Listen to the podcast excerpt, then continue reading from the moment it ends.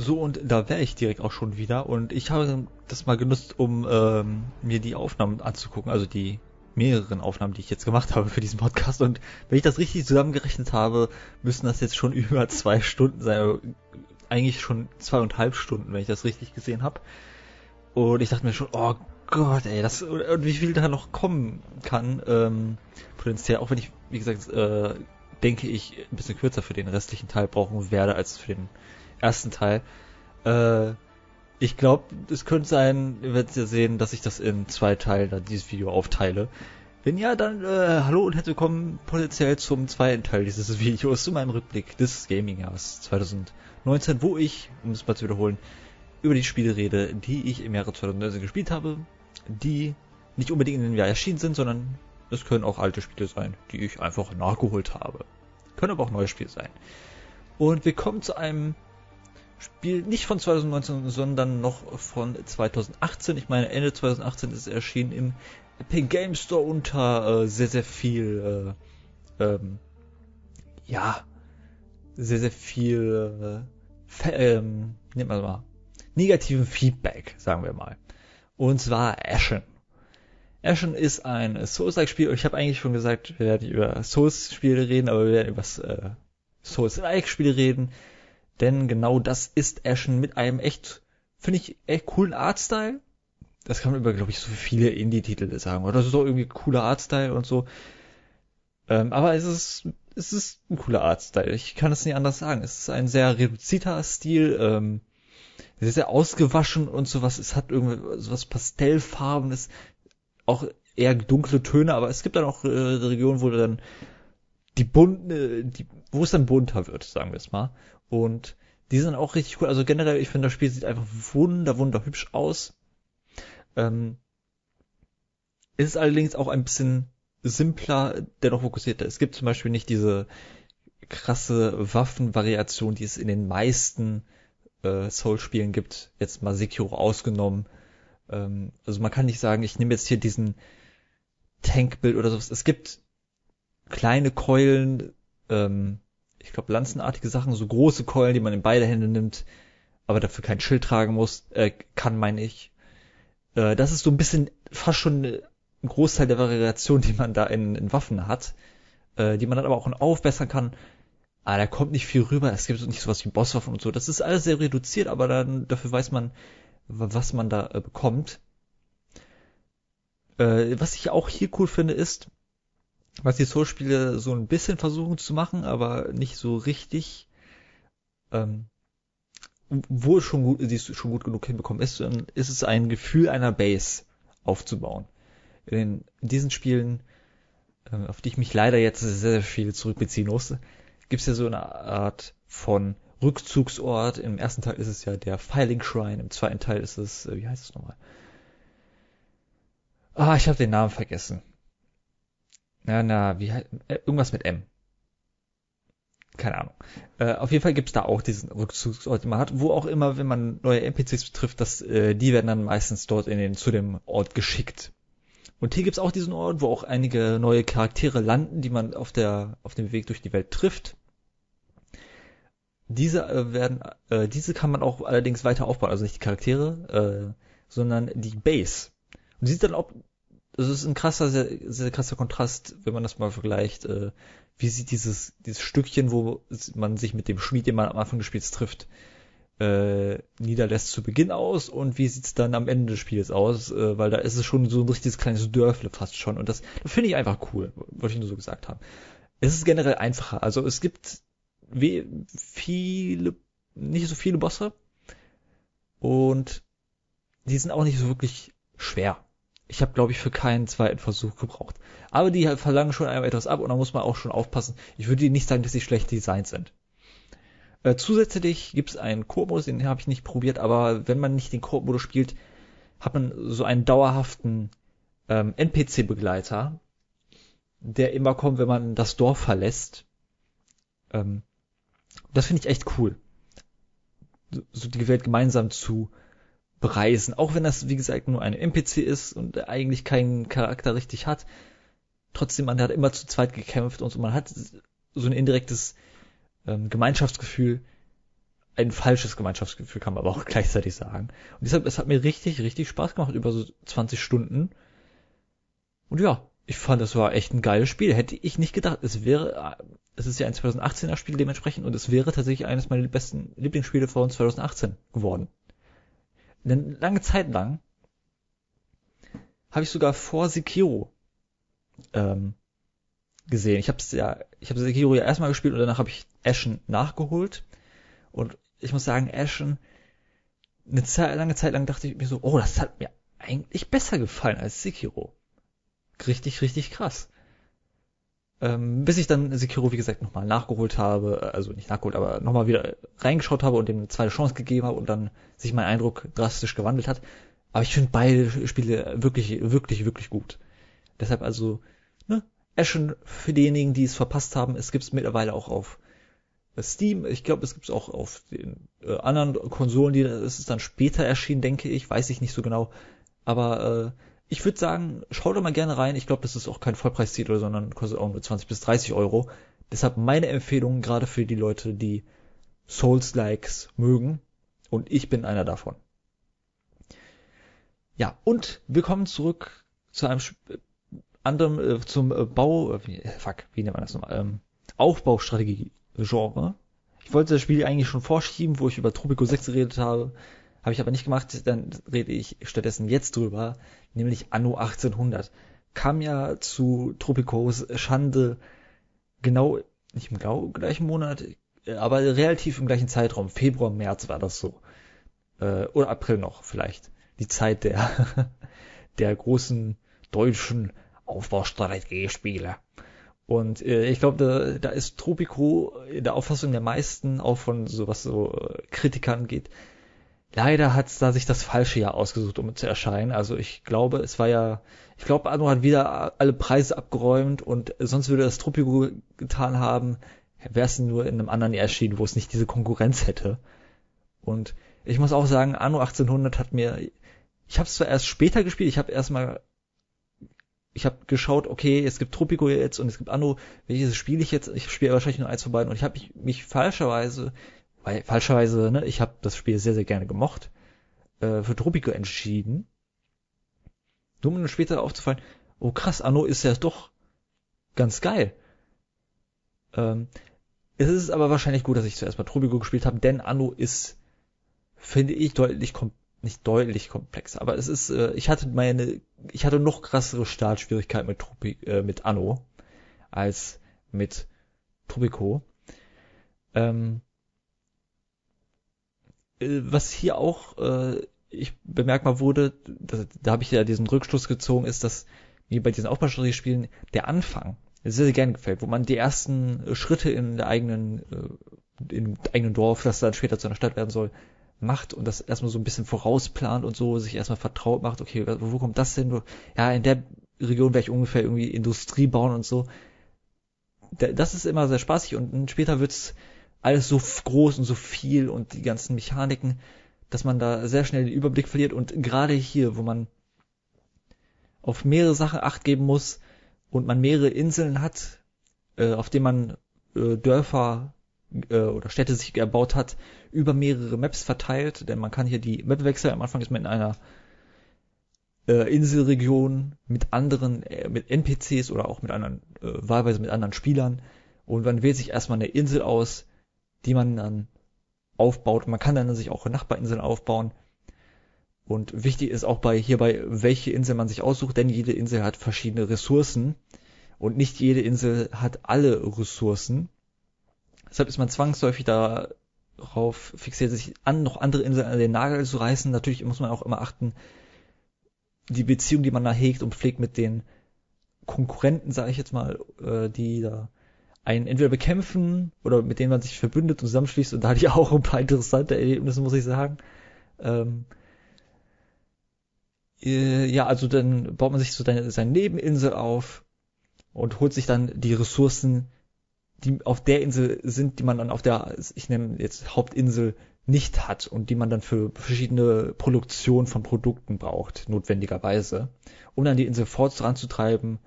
Ähm, es gibt verschiedene Baustufen von äh, Gebäuden. Erstmal baut man sich so, wenn man sich, wenn man ein Gebäude platziert für Bewohner der Insel, dann steht da erstmal ein Bauernhaus und das kann man upgraden zu einem, ich glaube, ein Händlerhaus und dann einem Arbeiterhaus und dann geht es weiter und weiter bis zu einer fünften äh, Stufe, glaube ich.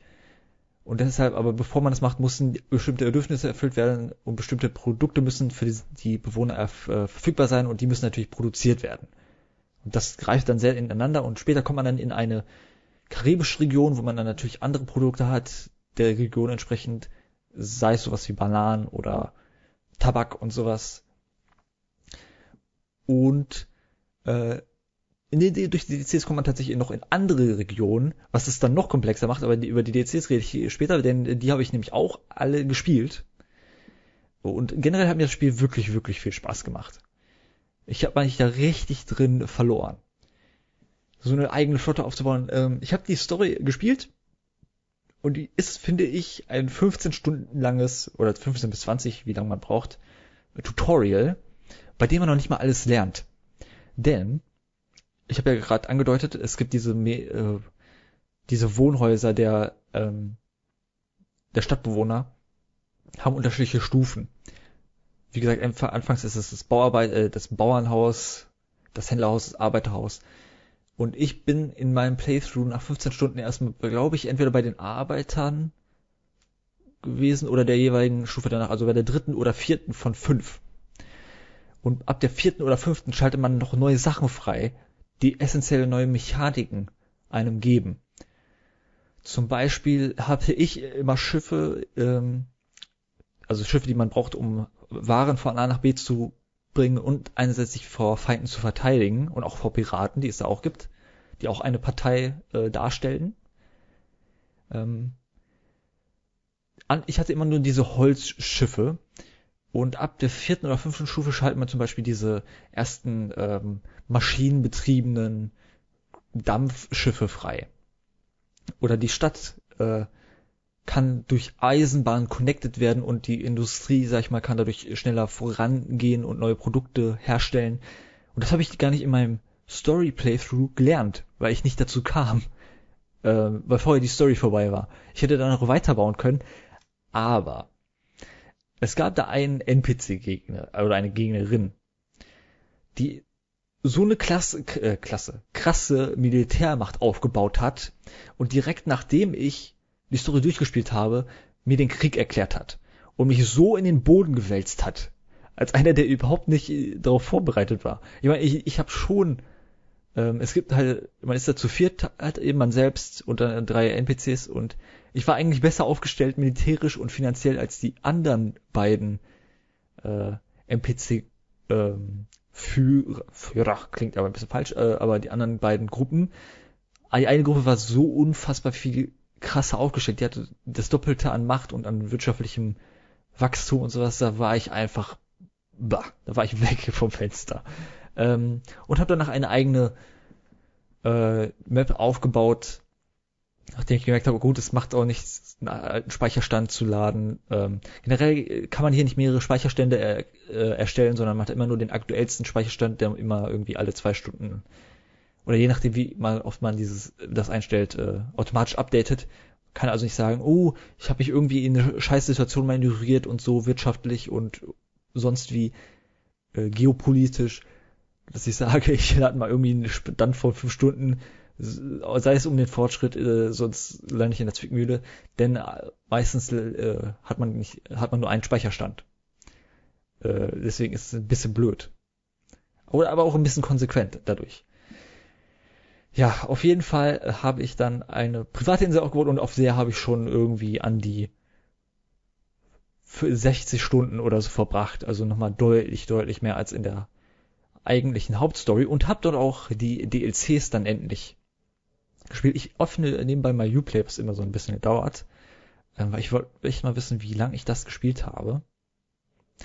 Generell müssen wir mal sagen, wenn ich diese Spiele bespreche und erkläre, ähm, soll ich da wirklich auf viele Mechaniken, essentielle Mechaniken eingehen oder ist es dann irgendwie zu viel erklärt und vielleicht sind das, äh, hören das hier Leute, die sich sowieso schon mit Spielen im Generellen gut genug auskennen, auch mit denen, die sie nicht selber spielen, sondern eher so durch YouTube oder was weiß ich was, ähm, so ein bisschen kennenlernen oder äh, von denen sie Bescheid wissen.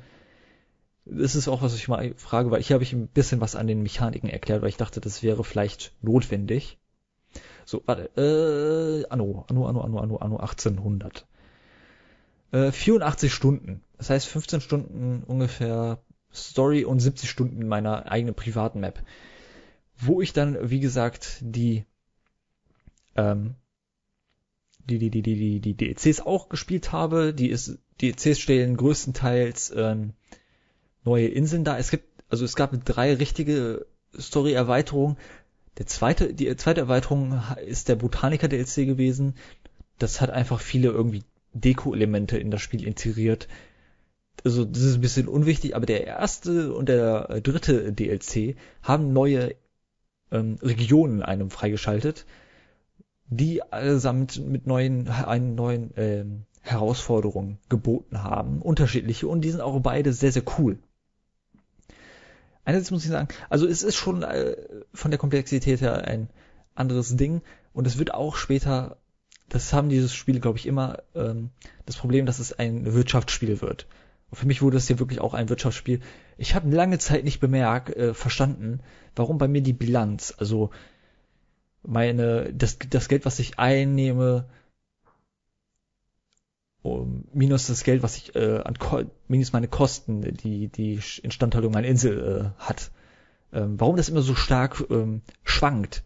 Da war ich einmal bei äh, keine Ahnung, plus hun, äh, plus 1000 oder plus mehrere Tausende ähm, Münzen oder Dollar oder ich weiß nicht, welche Einheit man hier benutzt. Gold. Äh, also plus 1000 Geld und irgendwann war ich dann im Minus durchschnittlich. Da habe ich Minusgeschäfte gemacht und meine Gewinne haben nicht meine Verluste ähm, oder ja, meine Erzeugnisse haben nicht meine Verluste wieder gut gemacht. Und ich dachte so, hey, warum, warum schwankt das so? Ist das irgendwie so verbuggt oder so? Ist das irgendwie was, was die Entwickler noch patchen müssen? Und er, ich habe das nicht mal in der Story gemerkt, weil ich auch so irgendwie durch die Story durchkam. Aber irgendwie habe ich gemerkt, oh, okay. Das, die Einnahmen hängen auch davon ab, ob die Bedürfnisse der Bewohner ähm, erfüllt werden, äh, hängt das stark von ab. Wenn zum Beispiel ich eine Knappheit an Bier habe, weil Bier, das braucht verschiedene Elemente, das braucht Kartoffeln und Weizen und sowas. Und wenn irgendwas an der Produktionskette nicht klappt, wenn ich zum Beispiel zu langsam Weizen produziere, aus unterschiedlichen Gründen, weil die Produktionsgebäude brauchen unterschiedliche Zeit, und da muss man gucken, okay, das Gebäude braucht eine Minute, um eine ein Stück davon herzustellen, während das andere 30 Sekunden braucht, um ein Stück davon herzustellen. Äh, um das Stück oder weiter zu, um das Stück weiter zu entwickeln, weiter zu produzieren. Das heißt im Umkehrschluss, aha, ich brauche dann zwei Stück vom ersten Ding, weil die in zwei Minuten, also weil dann die, weil dann die äh, äh, richtige Menge produziert wird und es keinen, ich sag mal, kein kein Mangel gibt. Und dann wird das Produkt richtig produziert und es ist nicht so, dass dann irgendwie in meinem Beispiel Bier ähm, nicht vorhanden ist und die Leute geben auch Geld für dieses äh, für diese Mittel aus. Also es kostet nicht nur was äh, so eine Produktion zu haben, sondern es gibt auch Einnahmen, weil die eigenen Bewohner das kaufen an so welchen Marktplätzen, die man äh, überall hin platzieren muss. Und ich habe immer nicht immer die Bedürfnisse ganz erfüllt, weil ich das nicht so ganz mit dem ähm, mit dem, mit dem, mit dem, ja, mit der, ich habe das nicht so ganz äh, produktiv gelöst, sag ich mal. Da gab es halt einige Engpässe und irgendwann äh, hat dann mal hin und wieder mal was gefehlt und dann, wenn da was fehlt, dann merkt man auch stark, das habe ich dann, als ich das erfahren habe durchs Lesen, weil ich da irgendwann gefragt habe, ey, schwankt bei euch auch immer die Bilanz so krass und seid ihr dann auch manchmal krass im Minus und dann wieder krass im Plus? Oder kam so ein, ja, ja, nee, du musst halt schon achten darauf, ob deine Bewohner befriedigt sind in ihren Bedürfnissen, was bestimmte Güter angeht. Und ich so, oh, ah. Und dann seitdem ist mein Kontostand immer sehr, sehr konstant bei plus 5.000, 10.000, 13.000 oder wie viel auch immer gewesen.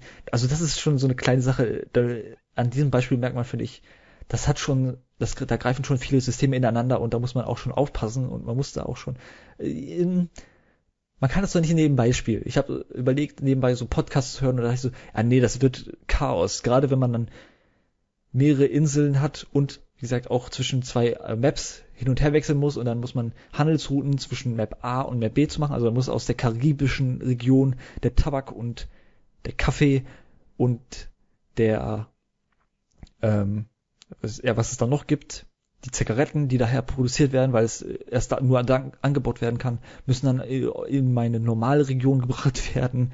Und im Umkehrschluss müssen Sachen aus meiner normalen Region in diese, diese, diese Kolonien, was sie ja essentiell sind, gebracht werden. Und dann, jetzt kommen wir zu den DLCs, zum Beispiel den Sunken Treasures DLC, wo man noch eine neue Region bekommt, die eine riesige Insel hat, und das Riesige an der Insel ist, dass man sich austoben kann, weil die Inseln aus dem Hauptspiel, da gibt es ein paar äh, kleinere, auch ein paar richtig, richtig kleine, wo man wirklich fast nichts bauen kann. Aber es gibt da auch so ein paar von netter Größe, aber die sind nie unendlich viel und man muss, irgendwann kommt man immer an den Punkt, okay, ich habe hier begrenzten Platz und man muss, man muss auch gucken, ne, und das da sollte idealerweise nicht neben dem stehen und so, ne, also, ne, Bewohner wollen nicht neben, direkt neben einem irgendwie dreckigen Industriegebäude wohnen und da muss man auch aufpassen, dass sie da nicht nebeneinander wohnen. Also, das, da muss man auch ein bisschen Platz, Platzmanagement einbauen. Auch gerade, denn, wie gesagt, irgendwann später gibt es irgendwie Eisenbahnen, die Stadt mit Elektrizität auch noch zusätzlich versorgen und später wollen die Bewohner Elektrizität haben ähm, da muss man irgendwelche mehrere Gebäude abreißen, um mitten in der Stadt äh, eine Schiene zu legen. Und da muss man einfach mal die ganze Stadt neu ausrichten. Das wollte ich nur nebenbei gesagt haben, nochmal als Beispiel, wie komplex das Ganze einfach mal ist. Und dann bekommt man in diesem Sunken Traders DLC einerseits eine riesige Insel, was für mich der hauptpositive Aspekt dieses DLCs ist.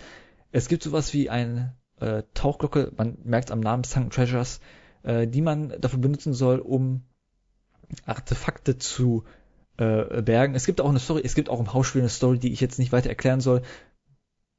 Äh, ich, man soll einen, ja, kann ich sie kurz umreißen. Äh, der eigene Vater wurde von irgendeiner Person, ich glaube, es war sogar sein Bruder, hintergangen, der einer der Konkurrenten ist, der einer der Konkurrentinseln hat im Spiel und den muss man irgendwie entlarven, indem man den innerhalb des Spiels besiegt. Äh, so ungefähr. Und in diesem St. Treasures DLC kommt man an die Küste und hilft dem Königreich, irgendwelche Artefakte zu bergen und kämpft, kämpft bekämpft dabei irgendeine andere Drittpartei, äh, die auch den Schatz haben will.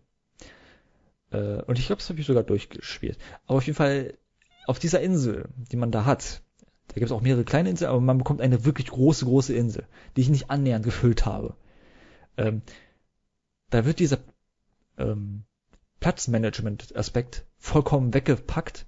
Was man gut finden kann, da gibt es positive Aspekte von, kann man auch schlecht finden, weil diese Knappheit ähm, ist gewisserweise auch etwas, was das Spiel so ein bisschen ausmacht und auch was, glaube ich, auch vergangene Teil ausgemacht hat, dass man immer gucken muss, äh, wie man das dann handelt.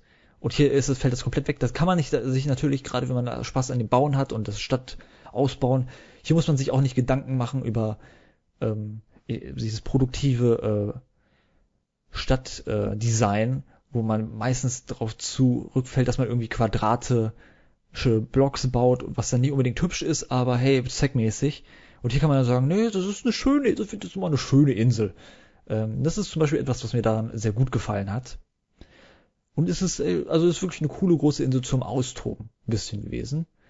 Und eins, der dritte DLC, wie gesagt, der zweite war ein DLC, wo nur Deko-Elemente hinzukamen. Und beim dritten DLC gab es wieder eine neue Map und damit hat man jetzt schon eine vierte Map und da muss, kann man sich schon vorstellen, oder oh, muss ich von Map A zu Map C zu Map D zu Map B noch was bringen, äh, bestimmte Produkte, weil die alle exklusiv auf den einzelnen Maps sind. Oh Gott, ey. Also das wird immer, äh, später einfach zur Fleißarbeit. Ähm, also der dritte DLC heißt The Passage und da ist man in einer Schneeregion wo es darum geht, wo, also was einerseits eine, finde ich, coole Atmosphäre hat und wo es eher darum geht, die Leute, die da auf einer Expedition sind, äh, durch die Kälte zu retten. Und da muss man verschiedene Gebäude bauen, die Wärme bieten. Also Wärme ist hier tatsächlich eine Ressource, die man managen muss. neben all den anderen äh, Ressourcen, die man hier managen muss. Und das finde ich sehr, sehr cool. Nebenbei hat das Spiel, und ich glaube, es ist neu in dem Teil gewesen, kann ich leider, also da kann ich leider kein Feedback geben, wie so zur Entwicklung der, äh, wie, wie das so im Vergleich zur Reihe steht, weil ich habe nur den Teil gespielt. Ich habe gehört, dass es eine sehr, sehr große, tolle Reihe sein soll. Ähm, aber hier soll es zum ersten Mal Schlachten wirklich gegeben haben. Und ich habe diese Seeschlachten tatsächlich sehr genossen. Ähm, es kam auch später dazu, dass ich tatsächlich auch mal eine Insel äh, relativ spät in meinem, in meinen irgendwie 80 Stunden, die ich mit dem Spiel verbracht habe, auch mal von einem Konkurrenten erobert habe. Weil ich mir irgendwann gedacht habe, okay, alle Inseln sind schon besetzt auf dieser Map und ich würde gerne eine weitere Insel haben, um eine bestimmte Sache, ich glaube Perlen oder Tabak oder sowas zu produzieren. Und äh, ja, Gott, ich habe hier auf meinen aktuellen Insel habe ich schon alle Kapazitäten maximal äh, belastet. Ich könnte das jetzt bei anderen ähm, anderen NPC, bei NPCs, die mir für gut gegenüberstehen, kaufen, dauerhaft, das aber teuer wäre. Oder ich könnte mich bei NPCs, mit denen ich schlecht stehe, und ich stand in dem Moment mit einem NPC schlecht, ich könnte einen Krieg erzetteln und könnte die Insel dann übernehmen. Und das habe ich gemacht und das habe ich, glaube ich, auch auf Video mal aufgenommen. Und das fand ich echt ein cooles Gefühl. Auch wenn ich äh, tatsächlich in dem meinem Beispiel eine Insel hatte, die zwar Geschütze hatte, aber keine Schiffe. Also der NPC-Gegner hat keine Schiffe extra entsandt, um sich zu verteidigen, sondern hat schon fast ein bisschen kapituliert, weil so schnell kam der, glaube ich, nicht mehr zu mir. Da waren einfach keine Schiffe in der Nähe. Ähm, generell hatte ich so einen inter interessanten Bug oder so eine interessante Begebenheit, dass ich bei meiner privaten Insel extra alle drei NPCs aus dem aus der Story genommen habe. Und wieder ist es so passiert, dass ein NPC, die anderen NPCs sind so, was Wirtschaft und äh, Militär angeht, bis mir ein bisschen unterlegen gewesen oder auf einer Ebene, während ein NPC wieder voll krass abging. Und es war der gleiche NPC. So eine flügigere britische feine Dame. Und die hat wieder Krieg, also ich habe mich mit diesem mal klug angestellt, mit der mich schon von vornherein gut gestellt. Ich habe mich mit allen gut gestellt. Irgendwann hat sie aber gesagt, ey, entweder du stellst dich mit mir gut oder du stellst mich dich mit den anderen beiden äh, Gegnern äh, nee, Moment. Also entweder du stellst dich mit mir gut und fängst Krieg mit den anderen beiden an, wie ich, weil die fingen fing an mit allen Krieg zu machen, weil äh, die hatte schon alles auf der Welt. Äh, oder du bist halt gegen mich, wie die anderen. Und dann wären alle gegen mich gewesen. Und da dachte ich mir so, ja gut, ich stelle mich auf der Seite, auf die Seite der Starken. Hab's aber irgendwie geschafft, dass ich die ganze Zeit diese Kriege vermeiden konnte, äh, indem ich mich bei den anderen hinterm Rücken eingeschleimt habe. Irgendwie nach all, alle zwei Stunden hat dann aber, kam dann aber die mächtige Dame an und hat dann gesagt, äh, ey, du sollst jetzt Krieg mit denen machen. Aber ich gesagt, ja, ja, ja, okay, ich fange Krieg mit denen an. Hab den Krieg direkt, weil ich mich so, äh, weil ich eigentlich relativ gut mit denen stand, direkt abgebrochen wieder und habe mich dann wieder mit denen gut gestellt, lange wie und musste das immer wiederholen. Immerhin blieb es so halbwegs friedlich in meinem Spielstand. Ein NPC ist fast gestorben, hatte irgendwann am Ende nur noch eine Insel äh, auf einer Ma kleinen Map, also eine kleine Insel, äh, hat fast keine keine richtig funktionierende Wirtschaft und sowas, aber wurde auch nie richtig zerstört, weil er dann äh, genug hatte, um sich zu verteidigen. Äh, das fand ich irgendwie so ein nettes Display irgendwie, irgendwie cool, fand ich das wirklich, wirklich cool. Ja, was soll ich dazu sagen? Es gibt auch, ja, es gibt so viel zu dem Spiel zu sagen. Ich rede auch vergleichsweise lange, äh, überraschend lange zu dem Spiel, aber ich habe da echt meine Freude damit gefunden. Und hier, wo ich drüber rede, hatte ich wieder Bock bekommen, ähm, das zu spielen. Ich habe irgendwie gestern einen Tweet gesehen von jemandem, der das mit, mit seiner Freundin oder so gespielt hat, weil später wurde das reingepatcht, womit man, äh, man kann ja auch online spielen, aber man, wenn man online spielt, kann man hat man immer so einzelne Inseln gehabt und man hat, man war Konkurrent, konnte sich aber natürlich verbünden. Und mittlerweile gab es dann ein Patch, womit man zu zweit, an unterschiedlichen PCs dementsprechend aber, ähm, an einer Insel bauen konnte. Also, dass man zu zweit eine Partei äh, darstellte. Und das ist schon, da habe ich, da habe ich schon wieder, hin und wieder merke ich wieder, oh, irgendwie da rein. Und uh, es gibt dann auch noch so viele, viele ne, nette Sachen nebenbei. Wie gesagt, das Handmanagen, das wirtschaftliche Management, Platz, Platzmanagement, viel Management kann man sagen, äh, wie man sich mit den anderen versteht, wie man sich mit den Piraten versteht, wie man da, äh, ne, die, die ja die Handelswege durchaus bedrohen können, wie man sich mit denen stellt. Äh, das ist alles, da greift so viel ineinander, Finde ich richtig, richtig cool. Also habe ich, ah, ich bekomme gerade Bock, da das wieder, das wieder zu spielen. Ähm, ist echt einer meiner Top-Spiele dieses Jahres geworden. Ähm, hätte ich nicht erwartet. Aber ja. Und hätte ich auch nicht erwartet, dass ich darüber, dass ich darüber rede, aber da hatte ich doch echt einen ordentlichen Redebedarf zu Anno 1800. Ja, kommen wir zu einem Spiel, wo ich leider spoilern muss. Denn ich wollte zu diesem Spiel ein Video machen und ich will zu diesem Spiel immer noch ein, äh, zu dem, ja doch, zu dem Spiel immer noch ein Video machen.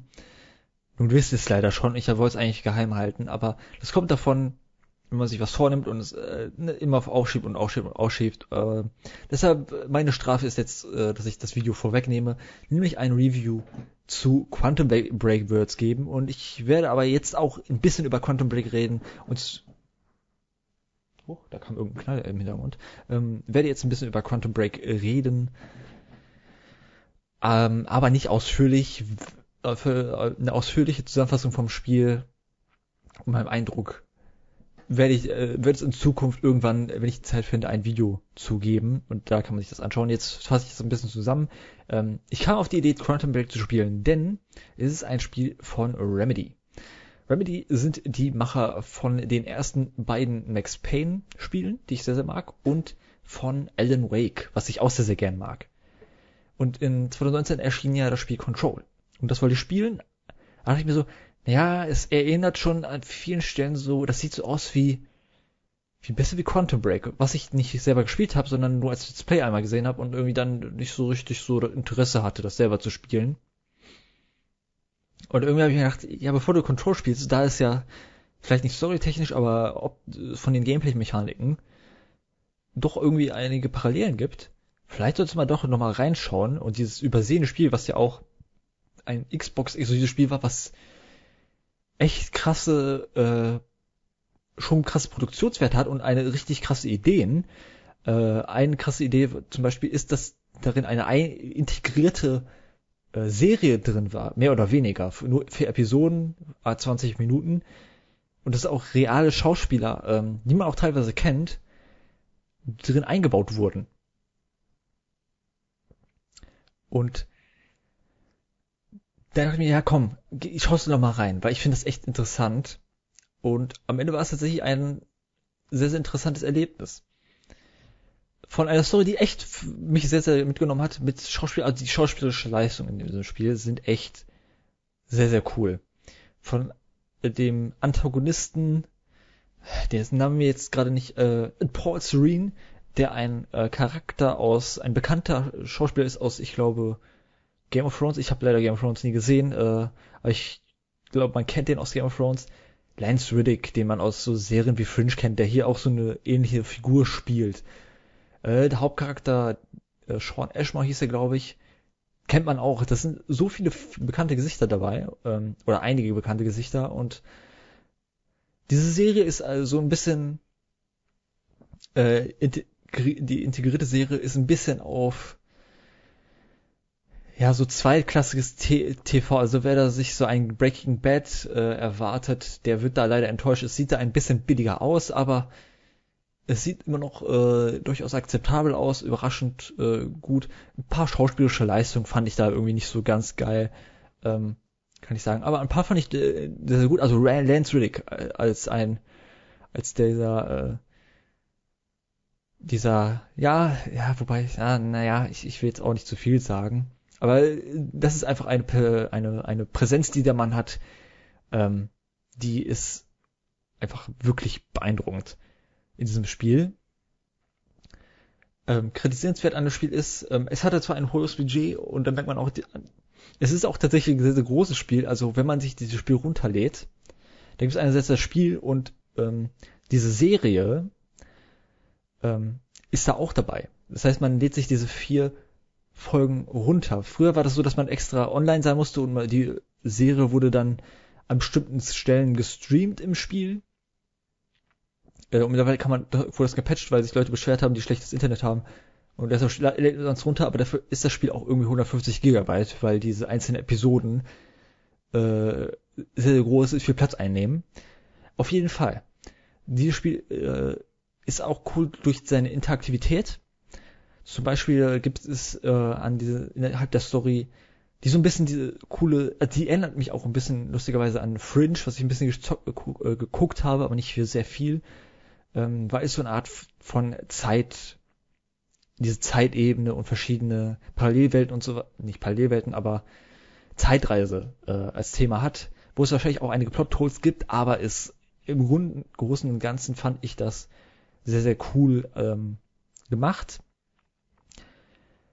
Denn äh, am Anfang des Spiels wird dafür gesorgt, dass äh, ein Unternehmen namens Monarch, was von diesem Serene geführt wird, äh, eine Zeitmaschine nutzt und was von dem Bruder des Hauptcharakters äh, erstellt wurde und diese, ups, habe ich mal gefunden, berührt, äh, diese Zeitmaschine sorgt dafür, dass es ein Buch im Raum Zeitkontinuum gibt und die, die, die Zeit kaputt ist, sagen wir es jetzt mal so.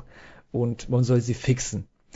Während äh, der Antagonist andere Interessen hat, äh, eigennützigere Interessen, beziehungsweise Meinungsverschiedenheiten, wie man denn die Zeit wiederherstellt, ähm, oder wie man alles denn fixen kann, denn es droht, dass die Welt auf ewig eingefroren ist. Es gibt zum Beispiel ähm, hin und wieder so Stotterer, wo alle, alle Menschen auf der Welt, außer einem selbst und diesem Serene, weil die beiden halt in dem, dieses, bei diesem Vorfall äh, Art äh, Kräfte gewonnen haben, womit man zum Beispiel Zeit stoppen kann und dann hat man so eine so eine Art Zeitgranate, wo man einen bestimmten Bereich freezen kann und dann kann man da rausschießen und äh, nach einer Zeit explodiert das dann und der Gegner, der in dieser in diesem Vakuum war, wird dann gekillt.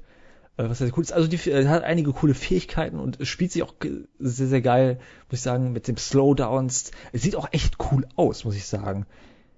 Wenn man so in einer eingefrorenen Welt steht, alles steht starr, Elemente fliegen in der Luft und so, das fand ich schon wahnsinnig beeindruckend. Und äh, hin und wieder gibt es so einen leichten Replay, wo Sachen hin und vor äh, spulen, weil halt eben diese Zeit kaputt ist und das wird auch so äh, dargestellt. Das fand ich sehr, sehr cool.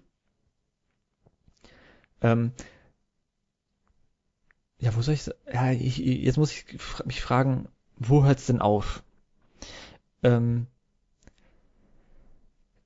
ja, ich, ja, ich, ich glaube, ich beiß an dieser Stelle und sag, es wird dazu ein eigenes Video geben. Mir hat das Spiel durchaus gefallen ich freue mich deshalb auf Control, wie gesagt, also dieses Video versuche ich in den nächsten paar Monaten irgendwie hinzubekommen und mich daran dann in Control zu stürzen.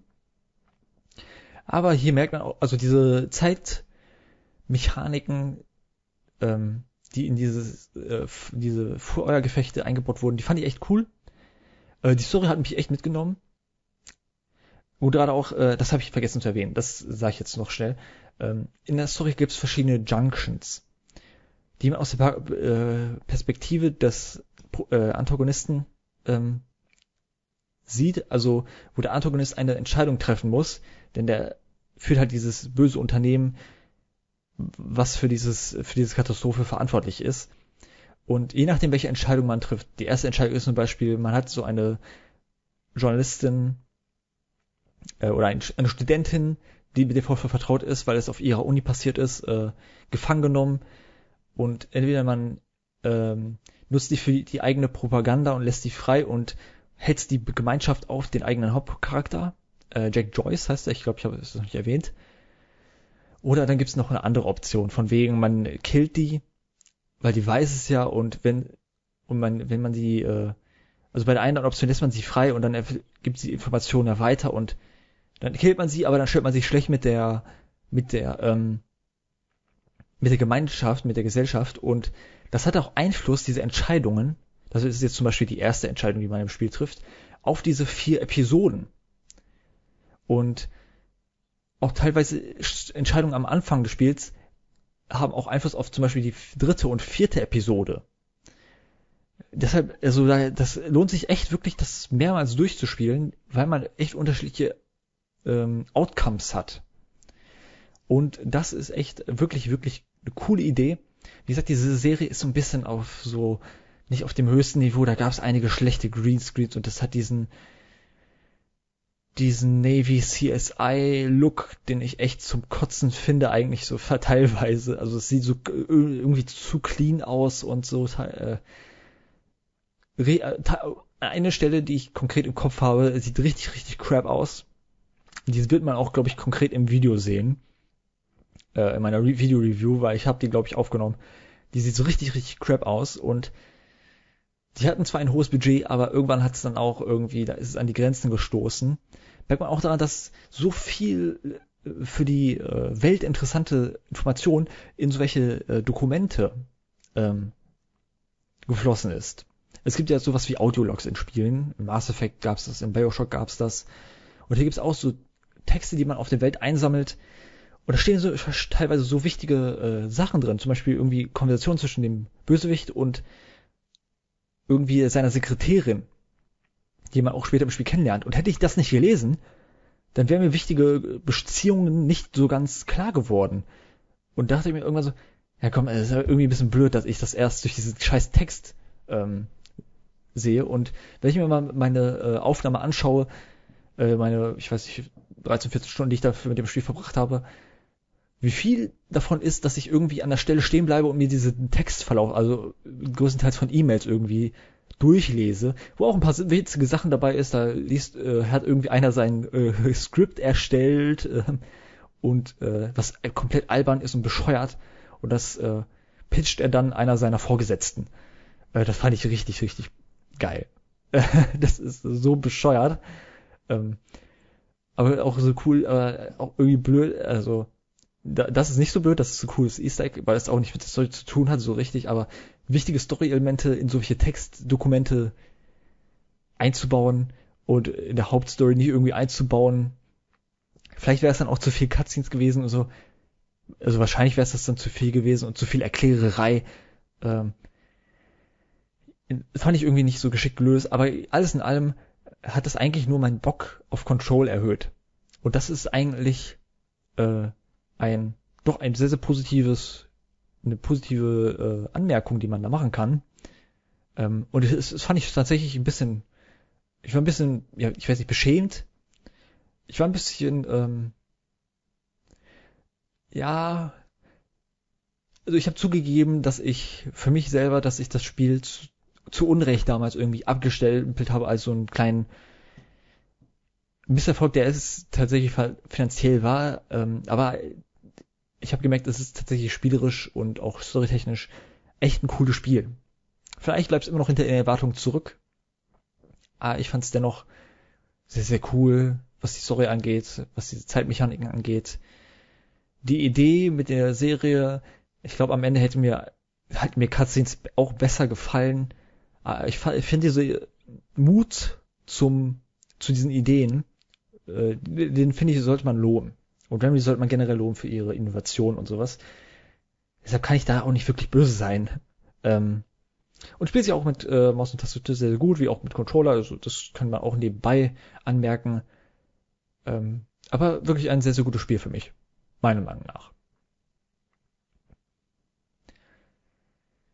So. Ah, shit, jetzt habe ich meine, fuck, jetzt habe ich meine äh, Textdatei geschlossen. Fuck, fuck, fuck, fuck, fuck. Ja, einen Moment bitte. Zuschauer, das ist hier live. Äh, ich muss einmal gucken. Wo waren wir denn? Wir waren bei Quantum Break. Wie gesagt, da kommt noch ein Video dazu. Ähm, das ist ja ein Spiel, was ich, was passt eigentlich gerade zu Quantum Break sehr, sehr gut. Ähm, was ich spielen wollte vor, ähm, vor, vor, vor äh, Control und auch vor Control wollte ich ein anderes Remedy-Spiel spielen, was ich verpasst habe. Was ich, wozu ich aber jetzt nicht ein Video machen werde. Ähm, und zwar Alan Wake's American Nightmare. Sollte ursprünglich ein DLC zu Alan Wake werden, ist aber am Ende ein eigenes Spiel geworden.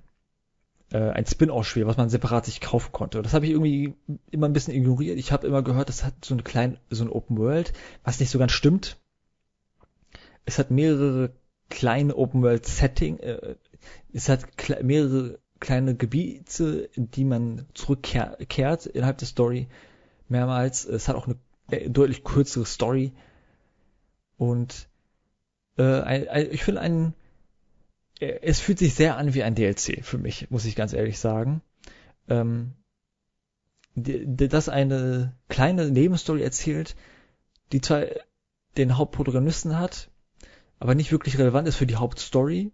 Von dem, was ich gehört habe, wird Control so ein bisschen in einem der kommenden DLCs äh, die Alan Wake Story fortgesetzt und ich mag die Alan Wake Story wirklich, wirklich gerne und möchte es generell, generell äh, ans Herz legen, mal in Alan Wake zu schauen. Das habe ich vor ein paar Jahren Feld und das Spiel äh, hat mich so die Augen das war eines von diesen Spielen, wo ich, wo man, wo man darauf zeigen kann und sagen kann, ja, Spiele sind auch also wirklich äh, ein, ein Konkurrent zur Fernseh- und Filmindustrie, was gute Geschichten angeht. Oder zumindest können sie es sein. Sind sie oft nicht, aber können sie es sein.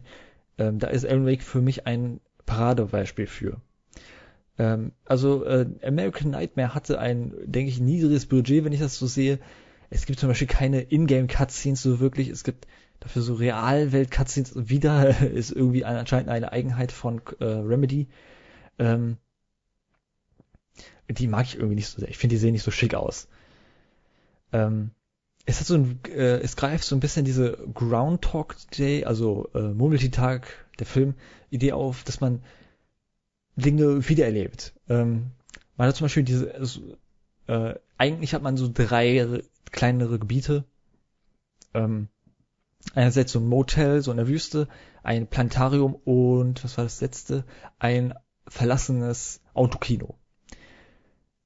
Ähm, und man macht die in dieser Reihenfolge und äh, sobald man das beendet hat, wird, passiert so storytechnisch so, dass man zurückversetzt wird und man erlebt es alles wieder.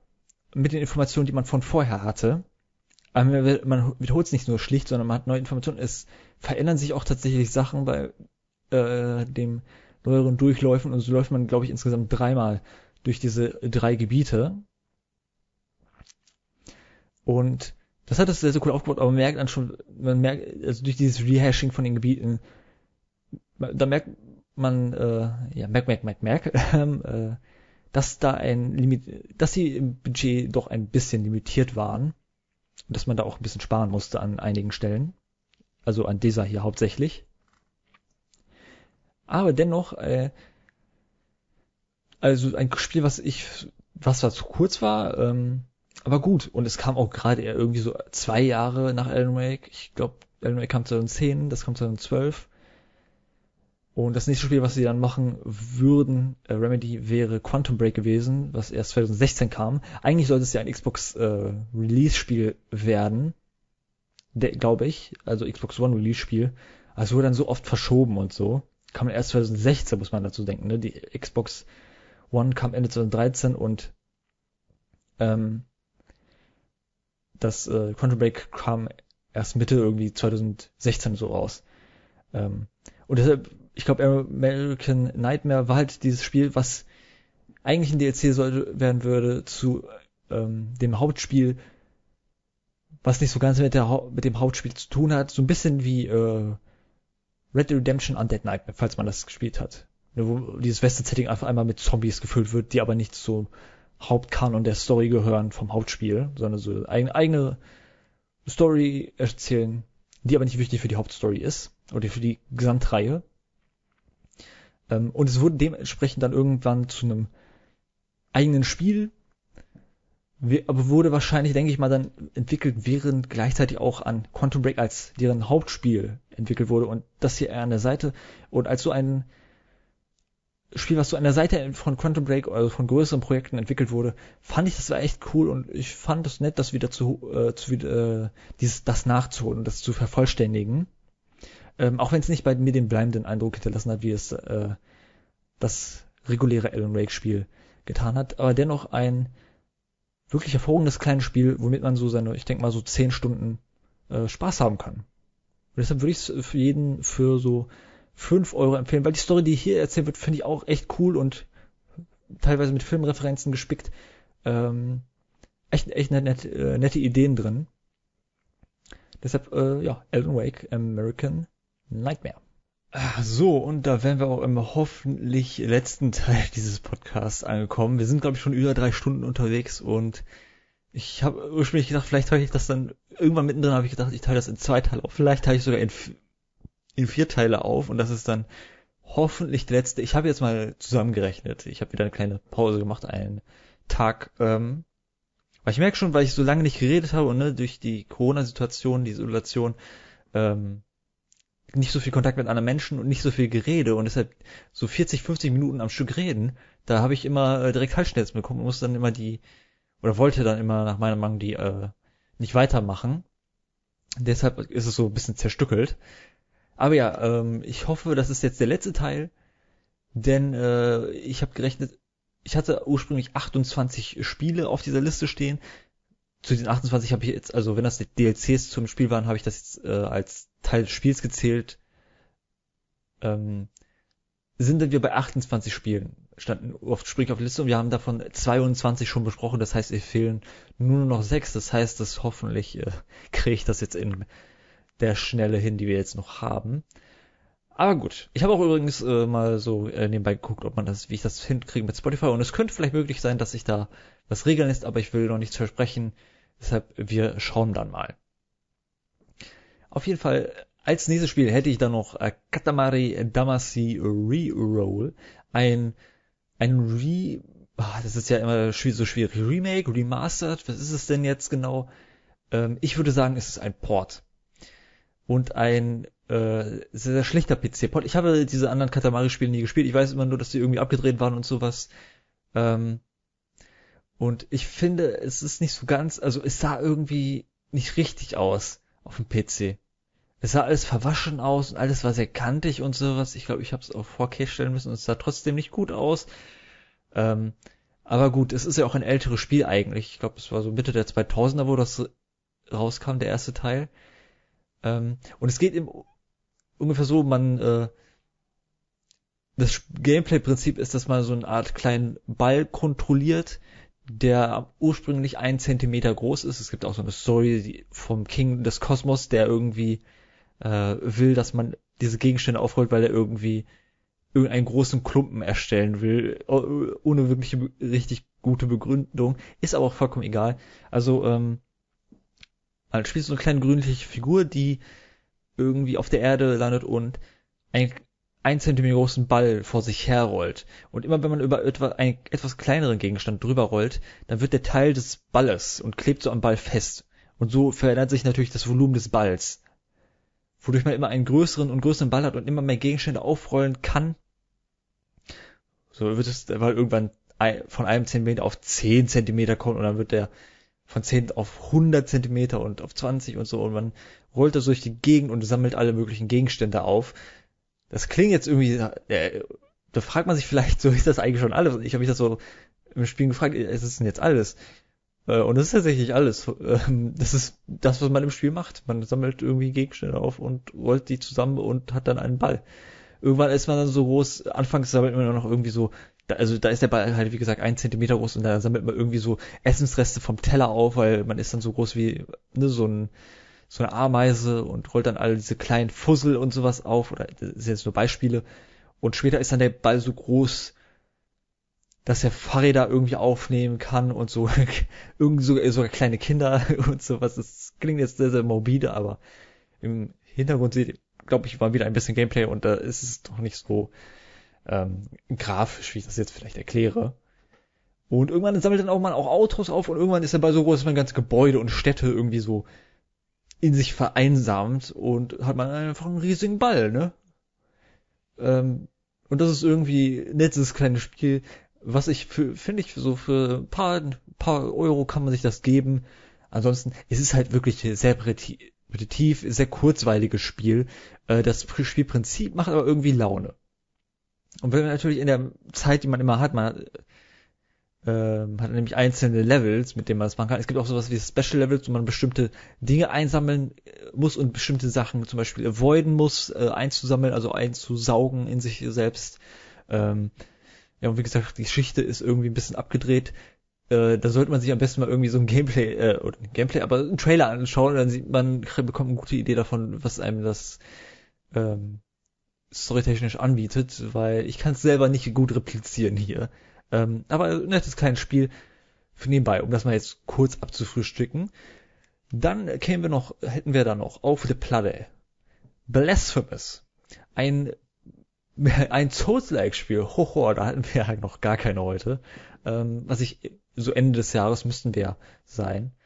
Ja, guck mal, also ich könnte das, dieses, äh, diesen Podcast ja entweder in vier Teile aufteilen, dann mache ich so ungefähr so jedes Quartal, oder ich mache das in zwei Teile und dann ist es die erste Hälfte und die zweite Hälfte. Aber na gut, äh, das ist jetzt äh, unwichtig für euch. Auf jeden Fall, Blasphemous, äh, Blasphemous. Ein äh, Souls-like-Spiel, aber in Metroidvania, äh, in Metroidvania, in 2D-Optik, nicht in 3D, also man läuft von links nach rechts, von nach oben und nach unten auf einer zweidimensionalen Ebene und nicht wie in Soul-Spielen in einer dreidimensionalen. Also es ist eher dann eher so ein bisschen wie äh, Hollow Knight, kann man sagen, oder Dead Cells, um mal ein paar Beispiele nennen, falls man die kennt. Und ich fand das alles in allem ein schönes Spiel.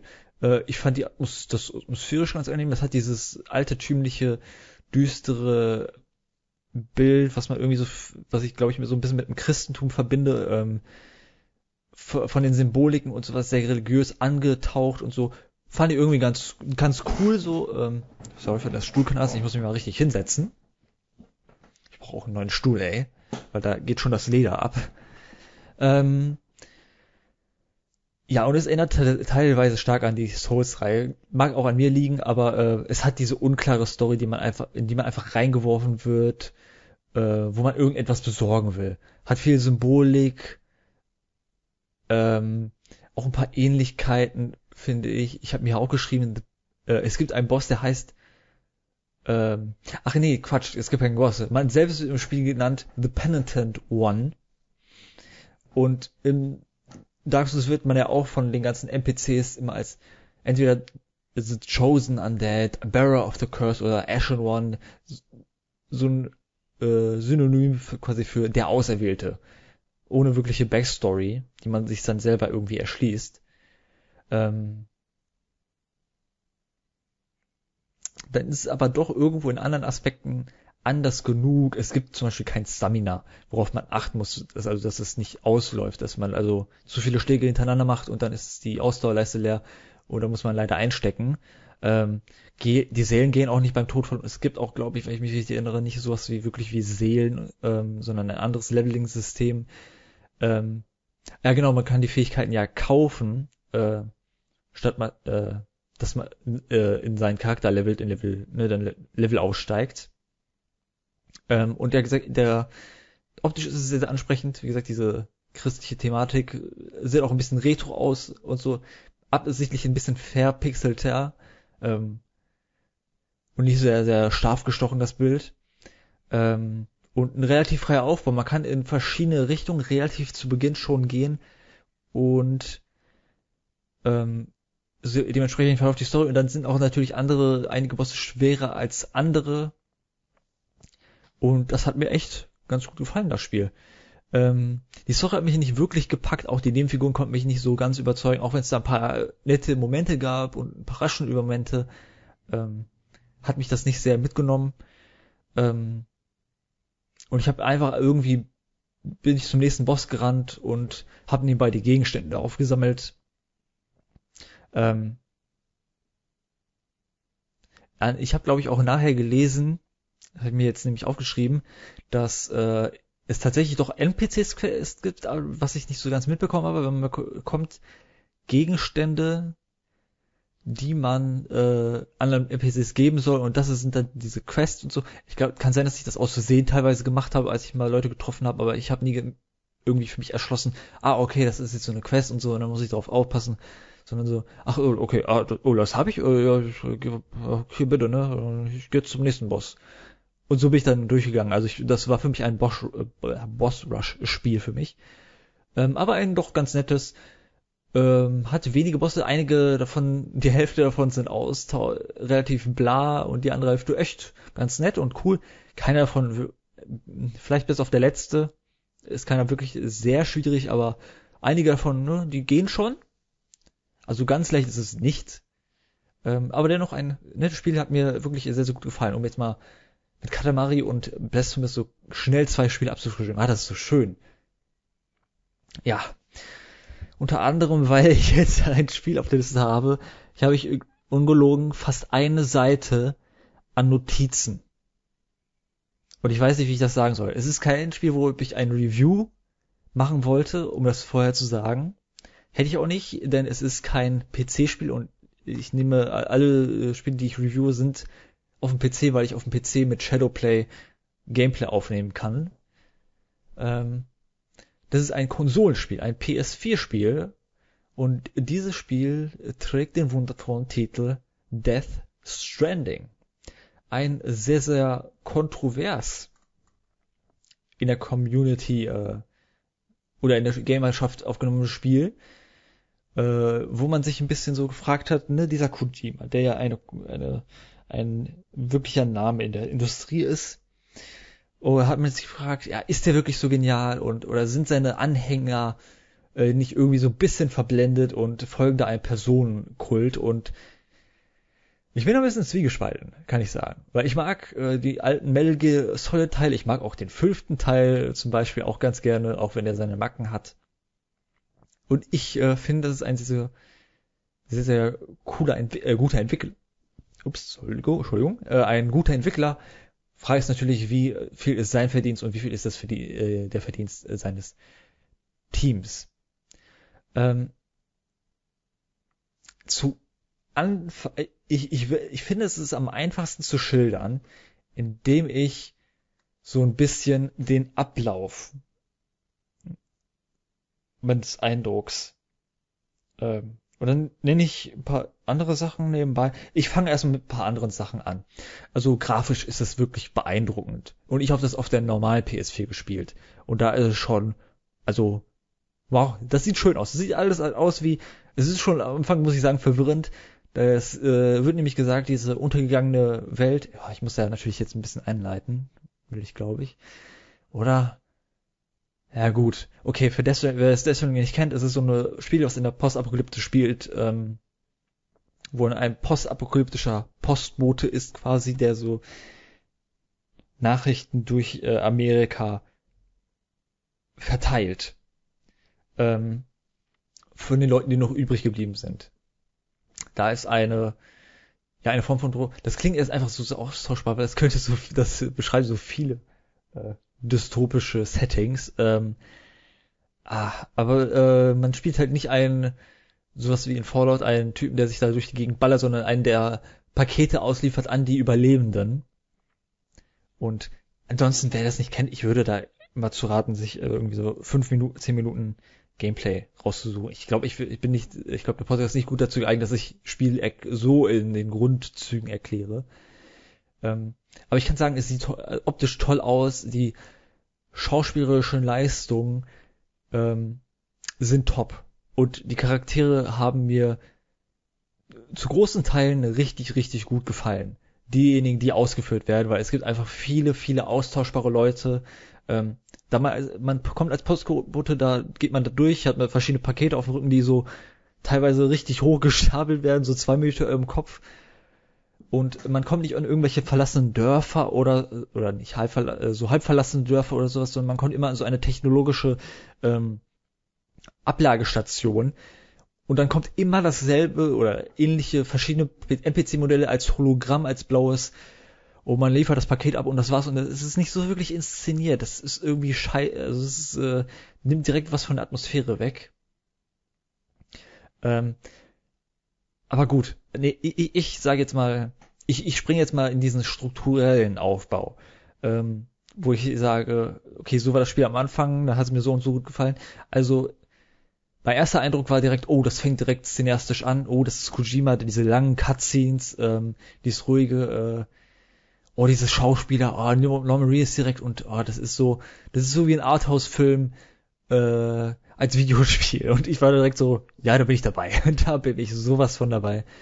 Ähm, sobald es dann um Musik dann ging, war ich da auch noch involviert, weil ich kannte natürlich nicht die Welt und dachte so, ja, das sieht doch alles so cool aus. Das soll zwar Amerika sein, sieht aber aus wie äh, Island oder so. Das hat mich bis heute verwirrt, aber natürlich gibt's da irgendwie Erklärungen, dadurch, dass es irgendwie durch äh, temperaturtechnische Veränderung irgendwie so die, sich die Vegetation verändert hat und das optisch irgendwie ein bisschen mehr äh, an äh, Island erinnert oder an ne, diese äh, diese, an die Skandinavi skandinavischen äh, Bergregionen und sowas. Auf jeden Fall, das sah alles immer so schick aus und dann bin ich so gerne durchgegangen und da habe ich mich schon in den ersten, also in den ersten fünf bis zehn Stunden, äh, in den ersten paar Stunden dachte ich mir so, ah, das ist ja echt irgendwie cool. Äh, so zwischen Stunde fünf bis zehn ein leichtes Gefühl der Enttäuschung, äh, nachdem ich mehrere Botengänge von A nach B nach C gemacht habe und ich so leichtes Schema gemerkt habe von wegen, ja, hier ist jetzt die Hauptstation, ich gehe jetzt in Richtung der nächsten Stadt und soll die äh, connecten, was so ein bisschen das überragende Thema des Spiels ist, dass man irgendwie das untergegangene Amerika und auch, glaube ich, die untergegangene Welt, aber es ist halt eher sehr äh, auf Amerika fokussiert, wieder vereinen soll. Und äh, man kann sagen, das zieht ein paar Parallelen zur aktuellen politischen Lage, äh, die äh, wirklich nicht subtil sind, äh, eher mit einem Holzhammer. Äh, aber zu dem komme ich gleich noch, glaube ich. Ähm, und na, so erste, vier, erste bis vierte Stunde so, oh geil, alles cinematisch und auch bei den Mechaniken so, oh cool, ja, dann liefere ich Paket ab und oh, das ist jetzt schon eine Challenge, durch die Gegend zu kommen und dann immer, ah, jetzt muss ich die Leiter nehmen und dann kletter ich da hoch, irgendwie den Hügel runter und ah, das ist zu steil, jetzt muss ich mir irgendwie, ja, ich nehme die alte Leiter und dann die jetzt neu dahin, um hier runter zu klettern an dieser neuen Stelle, weil sonst rutsche ich aus und dann muss auch auf das Gleichgewicht achten und so. Das schien alles so fein gemacht zu sein. Ähm, da war ich dabei, aber zwischen fünf, Stunde 5 und 10 dachte ich mir äh, halt schon, ja gut, ich habe schon vieles gesehen und das Anfangsareal, ja gut, das ist halt eine bis zwei Kluften die halt eben, wie bereits schon mehrmals gesagt, an Island erinnern. Äh, I get it. Sieht immer noch hübsch aus, aber I get it. Und ab der erst, äh, ab der, dann gab es, äh, ab der zehnten Stunde gab es einen kleinen Szenarienwechsel und ich kam in einer neuen Map an.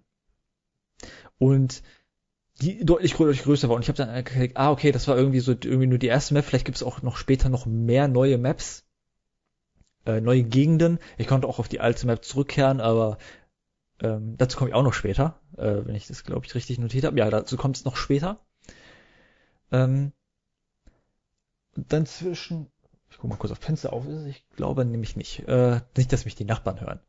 Ähm, zwischen Stunden, ab der zehnten Stunde für die nächste bis zur Stunde 30 und ich habe wirklich einige Stunden gebraucht, wir, äh, wir kommen aber noch dazu. Ähm, hat es bei mir irgendwie Klick gemacht. Da habe ich gemerkt, das ist zwar irgendwie das gleiche, aber das ist dennoch irgendwie so, so fein gemacht. Ähm, es kamen nicht viele, aber es kamen immer so genug neue Sachen dazu. Irgendwann wird dann irgendwie dieses Multiplayer-Element eingebaut, dass man verschiedene Elemente bauen kann, um die äh, Reise durch die Map zu, zu vereinfachen. Da geht, also dann ist die erste Reise zu einem neuen zu einer neuen Abladestation vielleicht ein bisschen mühsam, weil da noch nichts steht. Ähm, und man muss natürlich, also man muss dazu bringen, äh, sorgen, dass diese neuen Stationen ähm, der, der, wie heißt die nochmal? Der die United Cities of America join, also diesem Projekt, das dazu dient, dem Aufbau, das äh, untergegangene Amerika wieder aufzubauen. Ähm, und man ist spielt auch den Sohn der Präsidentin, was ich, äh, also es ist einfach ein bisschen quatschig äh, an vielen Aspekten, aber es ist auch so typisch japanisch, kann man glaube ich sagen. Und ähm, genau, man muss zu diesen Stationen gehen und an jeder Station wohnt eine gewisse Person.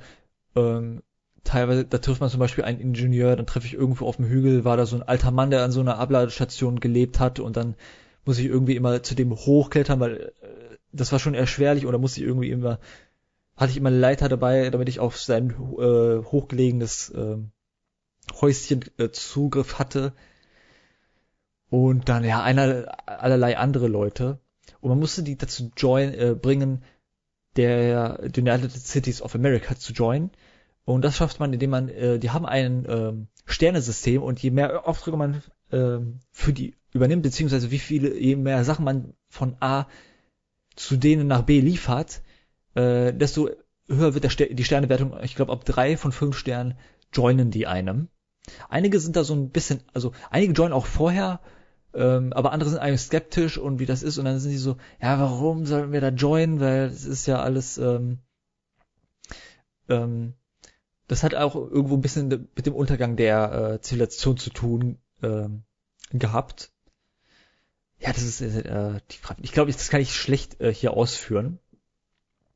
Äh, mit der, was vorher passiert ist. Es gibt auch viele Audio, äh, Dateien, die man sich anhören kann, beziehungsweise Hintergrundinformationen durch so Texte und sowas. Ich finde es immer schade, wenn das alles so aus, beziehungsweise nee, E-Mails. Man kriegt in seinem eigenen Bunker, den man so hat, äh, bei den einzelnen Stationen, äh, Nachrichten und da wird viel über die Hintergrundgeschichte und die einzelnen Akteure erklärt und so und das ist auch wie beim Quantum Break, was ich da angeführt habe, dass es alles nicht in Cutscenes gemacht wird, sondern in Texten, finde ich ein bisschen lame irgendwie. Aber äh, gut. Ähm, zurück, also wie gesagt, wir sind jetzt bei Stunde 11 bis äh, 11, 12 bis Stunde 30, 35. Ähm, und wie gesagt, da hat es Klick gemacht und neue Sachen kamen hinzu. Ähm, und wie gesagt, während der erste Weg zu einer neuen Station noch erschwerlich ist, hat man dann irgendwie Fahrzeuge gefunden. Und dann ist man mit Fahrzeugen durch die Landschaft gebrettert. Und das ist auch teilweise schwer, weil dann gab es auch unüberbrückbare Stellen, aber dann konnte man auch Brücken bauen. Und das, da kann einem Leute helfen, wenn man irgendwo was hinstellt, dann, ich weiß nicht, wie das ganz geregelt ist, aber äh, man ist in so einem Art, auf eine Art Server mit Leuten, die eh nicht weit in der Story progressed sind. Und wenn man irgendwas inbaut, dann ähm, da muss man, äh, wenn man irgendwo irgendwas hinstellen will, dann steht da das Fundament, aber man muss noch die Ressourcen ähm, hinliefern, um die diesen, diese Baute zu vervollständigen. Das können Brücken sein, das können auch so äh, Energiestationen sein für die Fahrzeuge, die uns, die so elektrisch aufgeladen dann werden, weil die haben so einen ba äh, Akku oder sonstige Sachen. Äh, und so optimiert man sich von Mal zu Mal, wo man versucht, diese Sterne hochzutreiben, die Route zu den einzelnen Leuten. Und die Story geht ein bisschen in, den Hintergrund. Da vergisst man ja, okay, da gab es ja diese hintergreifende Geschichte mit mit äh, diesen namhaften Charakteren wie Deadman, Hardman, Die Hardman, äh, Mama gibt's auch noch, also das ist alles so, so, oh, Entschuldigung, also so ein wirrer Bullshit. Oh, ich weiß nicht, warum ich aufstoßen muss. Ich glaube, ich trinke mal einen Schluck. Ich äh, entschuldige mich einen Moment.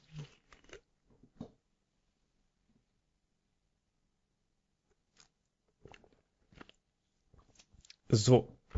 Also das und man hat auch Ausrüstung, die man verbessern kann. Und das wird alles schon irgendwie.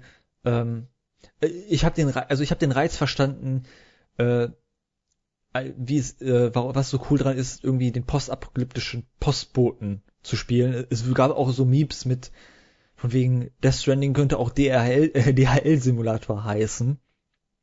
Ähm, aber ich habe da irgendwie den äh, Job des Postbotens sehr zu schätzen gelernt und gerade hier mit diesen schwierigen Wegen und den Gefahren durch die gestrandeten Wesen, die Beached Things, die da auftauchen, das sind so gl schwarze, glubbrige Wesen, äh, die auftauchen. Man kann sich anfangs nicht wehren, weil man hat überhaupt gar keine Waffe. Später kriegt man so Waffe, mit denen man sein eigenes Blut verschießt, worauf man dann achten muss, und Blutgranaten und auch andere Tools. Aber größtenteils muss man denen ausweichen.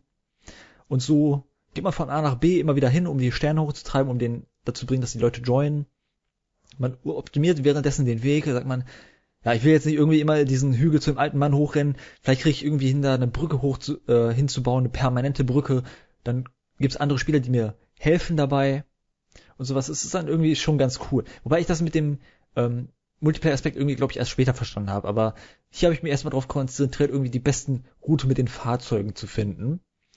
Ähm, und irgendwie hat die Sucht bei mir gegriffen. Lustigerweise gibt es irgendwie eine E-Mail oder eine äh, Datei, der, die man in der Welt finden kann, die beschreibt, dass es Leute gibt. Es gibt da auch sowas wie äh, äh, Abtrünnige und auch Lager wo, äh, von Leuten, die einem feindlich gegenübergestellt sind, die einen angreifen oder einen irgendwie erledigen wollen. Und äh, es wird später erklärt, äh, dass das ebenfalls Postboten sind, die irgendwie es gibt ein bestimmtes äh, Glücksgefühl, äh, andere Leute Glück zu bescheren oder andere Leute zu beliefern und beliefert zu werden. Und das fand ich sehr faszinierend. Da habe ich mal echt das gerne durchgelesen. Und ich glaube, das habe ich ein bisschen selber empfunden, dieser Wahnsinn der Postboten und äh, was ist so Leuten äh, was zu liefern und die sagen, ja, Dankeschön. Ja, ne, nett äh, von dir. Auch wenn das nur diese ewig gleichen blauen Hologramme sind. Ähm, ab Stunde 30 bis, äh, nee, ab Stunde 35 bis 40 habe ich mich entschieden, ich war da immer noch auf dieser neuen Map, Und diese neue Map kann man sagen, ist, ich dachte, es kommen noch mehr Maps hinterher, aber nein, das ist so, es gibt diese Tutorial-Map, nenne ich jetzt mal, und dann gibt es diese Hauptmap. Und das äh, ist die Hauptmap, von der ich rede. Ähm, auf der Hauptmap bin ich so auch durch die Story weiter progress, bin an eine neue, in neue Städte gekommen. Von Leuten mit ihr, wobei, wie man sieht, wenn ich sage Städte, dann heißt das, ich bin eher an so eine Art Ablagestation der Stadt gekommen und die Städte, die Stadt ist immer so entfernt hinter so einer dicken Mauer. Ähm, man ist, geht nie da rein, leider, leider. Man ist da immer nur in dieser leeren Landschaft drin. Auf jeden Fall, man hat, äh, ist, bin in der Story progress und da habe ich neue Tools bekommen, die einem ja auch die äh, Reise durch die Welt erleichtern.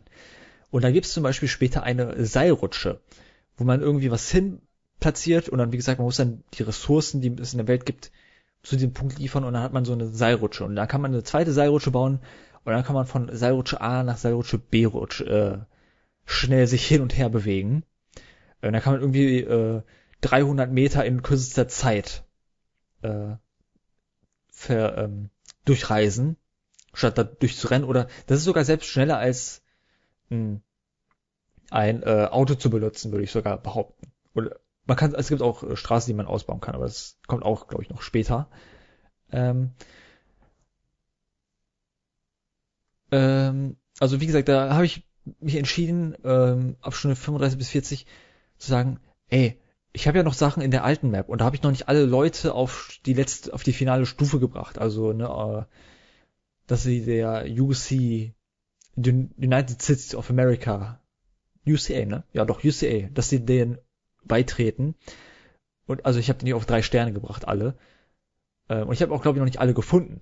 Habe ich erst viel später gemerkt, dass mir irgendwelche fehlen, die, die irgendwie ein bisschen versteckt waren, die ihr Häuschen irgendwie in so einer ähm, Erdspalte hatten und sowas. Also das, die sind teilweise mega versteckt. Und da immer dann hinzukommen, ist dann auch irgendwie eine Arbeit. Aber wie gesagt, man muss dann auch den Weg dahin optimieren. Und ich bin dann, habe dann gesagt, komm, ich gehe dann in die erste Region zurück und habe da ein Seilrutschensystem durch die Region gebaut. Also habe ich eine Seilrutsche von Stadt A zu, über den Hügel hin zu Stadt B und dann durch die Klippe irgendwie versucht, dass ich mich entweder durch die Klippe durch mit der Seilrutsche schwinge oder über die Klippe hinüber und sowas. Und das war irgendwie cool. Aber zwischendurch habe ich mich auch gefragt, ja, na gut, also in, im Grunde genommen soll ich ja, also es macht mir Spaß. Macht mir das Spaß, das Spiel? Weil ich, diese, der Grund, warum mir Seilrutsche Spaß macht, ist ja, weil ich das Spiel nicht mehr spiele, weil dann nehme ich ein Paket bei der Packstation an, laufe aus der Packstation raus, gebe mich in die nahe, nächstgelegene Seilrutsche, guck mal, welche, wo mein Ziel ist, und dann nutze ich das jeweilige Seilrutschensystem zu diesem Punkt. Und ne, dann rutsch ich, uh, ja, nächster Punkt rutschen, uh, rutschen und dann ist man innerhalb von einer Minute da. Ähm, und man hat nichts gemacht, außer zu gucken, wie der Norman Reedus da die Seilrutsche benutzt und da lang rutscht. Ähm, ist das dann noch irgendwie, hat man da noch Spaß am Spiel oder äh, macht man sich aktiv das, macht es Spaß, das Spiel nicht spielen zu müssen? Ähm, gleichzeitig kann man argumentieren, na gut, aber diese, das, der Aufbau dieses der Seilrutschen und dieses Rutschen des Systems, um die Wege zu verkürzen, das ist ja auch Teil des Spiels. Und das hat mir tatsächlich eine gewisse Form von Freude bereitet. Ähm, und aber äh, bei 35, schon 35 bis 40, wo ich in der alten Region war, da kam wieder so ein Durchhänger und so. Da habe ich mich halt, mir diese Frage gestellt, macht mir das Spaß, macht mir das keinen Spaß? Und äh, das ist ja auch Fleißarbeit, es auf drei Sterne zu bringen. Und irgendwann wollte ich das auch teilweise auf fünf Sterne bringen, was dann aber immer schwieriger und schwieriger wurde teilweise. Ähm, aber gut, da habe ich halt fünf Stunden in dieser alten Map verbracht und habe da irgendwie ein bisschen das weiter vorangetrieben, aber nicht vervollständigt. Und nun kommen wir zur Stunde 40 bis 50, wo ich wieder in der neuen Map bin, aber in einer neuen Region der neuen Map. Ähm, weil ich vorher lange Zeit in einer äh, auf der rechten Seite der Map mich umgetrieben habe und mir ein neue, ein neues Gebiet erschlossen habe und das habe ich dann natürlich versucht auch mit der alten Region zu verbinden und den einzelnen Häusern und den, äh, ne, den äh, Siedlern, sage ich jetzt mal, von der alten äh, von der nur von den bereits erkundeten Gegenden. Und das hat dann nochmal was Neues gebracht, äh, hat es nochmal interessant gemacht, ähm, gerade auch durch neue Hindernisse. Zum Beispiel kam ich dann später, oder Moment, kam, kommt das jetzt schon? Weiß ich, ja, irgendwann kam ich dann zum Beispiel an einen Punkt, wo ich ähm, die Möglichkeit hatte, ich glaube, das war so die 50. Stunde oder sowas. Und ja, da merkt man schon, das ist schon ein langes Spiel. Wobei, ich glaube, einige spielen das auch in fünf Stunden durch. Ich habe halt viele von denen Nebenmissionen gemacht und wie gesagt, dieses äh, dazu, Leute dazu bringen, äh, dieser UCA zu, beizutreten, das ist eigentlich Nebensache. Da kriegt man auch ein paar Sachen für, ähm, aber muss man nicht machen. Und man strickt das Hauptstory-Folge, da kann man relativ schnell durch sein. Macht, dann kann man aber auch nicht die verbesserten äh, Waffen zum Beispiel auf Stufe 3 und sowas, die es dann leichter machen, gegen diese gestrandeten Wesen zu kämpfen, die später auch eher zum Hindernis werden. Ähm, ja, und ab, da kam man plötzlich an einen Mountain. Und da gab es zum Beispiel das neue Element, dass äh, dieser Schnee nicht normaler Schnee ist, sondern äh, der Schnee dafür sorgt, dass die, die Behälter, in denen man die Pakete äh, bewahrt, äh, degradieren. Und deshalb muss man äh, schnell durch den Schnee kommen. Beziehungsweise, oder man hat so eine Art, so eine Art Heilspray, was die Verpackung wieder heile macht. Und da muss man darauf achten, und da muss ich natürlich versuchen, auf dem Berg ein Seilrutschensystem ja, nochmal Entschuldigung, das war jetzt wegen dem Getränk, der Rübser, ähm, muss man versuchen, auf dem Berg ein Seilrutschensystem aufzubauen und äh, man bekommt auch so, was, so eine Art und man, oh, das habe ich vergessen zu sagen, man bekommt auch später so eine Art Exoskelett für das Bein, womit man schneller rennen kann, was natürlich, ne, das sind alles Elemente, wenn man irgendwann mitbekommt, oh, wie das, wie der Multiplayer-Aspekt greift, dass man eine Straße erweitern kann. Dann hatte ich irgendwann Spaß daran, die Straße für andere Leute zu erweitern. Und da habe ich gesehen, oh, wenn andere meine Straße benutzen, können die mir ein Like geben und dann kriege ich Likes und das gibt dann auch Belohnung. Das gibt dann auch so ein, das trifft dann das Belohnungszentrum, das eigene im Hirn und das war dann echt sehr, sehr cool. Oder wenn andere mir was, äh, wenn ich irgendwo ankam und dachte so, oh geil, da ist, da hier, war, hier ist anscheinend schon jemand gewesen und hatte hier schon meine Brücke hingebaut, dann muss ich hier nicht über den scheiß äh, Fluss, der ein bisschen zu tief ist fürs Auto, äh, versuchen zu kommen, sondern ich kann einfach durch die Brücke fahren. Äh, das ist mega gut. Geil. Dankeschön. Wer auch immer das war. Und dann ne, hat man kurz angehalten, hat den Like gegeben und das war, das ist so schön. Das ist echt ein schönes Erlebnis. Ähm, und wie gesagt, man hat, bekommt das wie so ein äh, Exoskelett für die Beine, damit man schneller laufen kann. Man kommt ein Skelett, womit man schnell durch den Schnee stapfen kann, weil äh, der äh, Norman hat ein bisschen Probleme dadurch durch den tiefen Schnee des Hügels, wo es teilweise, äh, teilweise auch äh, so Schneestürme gibt, wo es alles sehr, sehr de dense ist und man nicht sehen kann. Ähm, das war sehr, sehr cool und sehr, sehr atmosphärisch und meine, gerade meine ersten ähm, Aufträge, Lieferaufträge auf dem Schneeberg waren echt cool, weil fängt dann richtig an zu schneiden und ich dachte so, oh Gott, meine, oh, meine Ausrüstung, oh Gott, ey, das geht ja alles kaputt, ey. Und dann kam ich irgendwie mit dem letzten Atem, ey, äh, meine, äh, meine, meine Lieferung fast kaputt. Also die Verpackung meiner Lieferung fast kaputt, äh, hatte fast meine Lieferung kaputt abgeliefert, aber dann ging es dann irgendwie noch so und dann dachte ich mir so, oh Gott, ja gut, da gehe ich mal zurück und dann versuche ich irgendwie so eine Linie hinzubauen äh, oder sonst was, damit das hier irgendwie schneller geht beim nächsten Mal. Ähm, das ist halt echt schon cool. Aber ich wusste dann immer noch nicht so, ja gut, also, wo ist denn jetzt die Story? Also wo läuft denn jetzt die Story hin? Ich laufe hier einfach, ich liefere einfach Pakete ab. Kommt hier noch was? Und äh, relativ eigenartig, ab Story, äh, ab, ab der 60. Stunde hat bei mir auf einmal begonnen, die Story anzuziehen. Und die letzten 10 Stunden von mir, wie gesagt, ne, jeder braucht da unterschiedlich lang, aber mir habe ich so ungefähr 70 Stunden gebraucht. Also von Stunden 60 bis 70. Huch, mein Handy hat geklingelt, oder? Moment, einen Moment. Äh, nichts Wichtiges. Äh, nee, nichts Wichtiges. Äh, okay. Ähm, dann nimmt er einfach die Story in den letzten zehn Stunden nochmal ein bisschen an Fahrt an und dann kommt dann neue Charaktere, ähm, die auch teilweise, also ne, kann ich kurz nebenbei sagen, also es gibt namenhafte Schauspieler, wie gesagt, Mads Mikkelsen als der Antagonist, die man auch in einigen Flashbacks äh, zu sehen bekommt, die auch sehr, sehr cool sind, aber zu rar gesehen und dann ist vielleicht auch nicht die, die Begegnungen mit ihm sind äh, technisch nicht ausgereift genug, weil der keine wirkliche Bedrohung darstellt für einen. Aber das ist schon fast nebensächlich, äh, kann man sagen, weil wie gesagt, diese, diese Kämpfe und auch diese Lager von Feinden, die ich eben erwähnt habe, die sind eher Nebensache. Hin und wieder findet man, die haben da auch irgendwie Items gestored und die kann man dann klauen und dann kann man die auch abliefern, irgendeine random Person und dann kriegt man so auch die Sterne hoch, was dann cool ist. Ähm, man bekommt auch später so eine Waffe, die, ähm, die nicht äh, liefert ist, also die die Leute nicht tötet, sondern die Leute entweder betäubt, man kriegt auch so eine Waffe, die, äh, die, womit man Leuten irgendwie, womit man Leute fesseln kann, statt die zu betäuben sogar noch. Und das erweitert das Ganze natürlich auch so ein bisschen. Aber kommen wir zurück zu dieser Endphase, äh, würde ich erstmal sagen. Ähm, die, die kommen, kam bei mir irgendwie etwas plötzlich. Und ich habe das irgendwie gemeint, als ich auf die Map geguckt habe und dachte so, na gut, okay, da sind noch irgendwie so zwei, drei Regionen innerhalb der Map, die ich anscheinend noch erschließen muss. Und dann, ja, was kommt denn da noch? Kommt dann noch eine neue? Also ich kann, entweder kommt noch eine neue Map, vielleicht ist sie riesig, vielleicht ist sie klein. Aber da kamen noch so kleine Grenzareale, die eher so äh, gedacht waren, äh, um die Story voranzutreiben. Äh, es gibt dann äh, so coole Einfälle noch am Ende, wo man sich auch fragt, hätte man das nicht früher machen können? Und ähm, viele Fragen werden erst ganz am Ende beantwortet. Gleichzeitig werden aber auch irgendwie tausend neue Fragen gestellt und man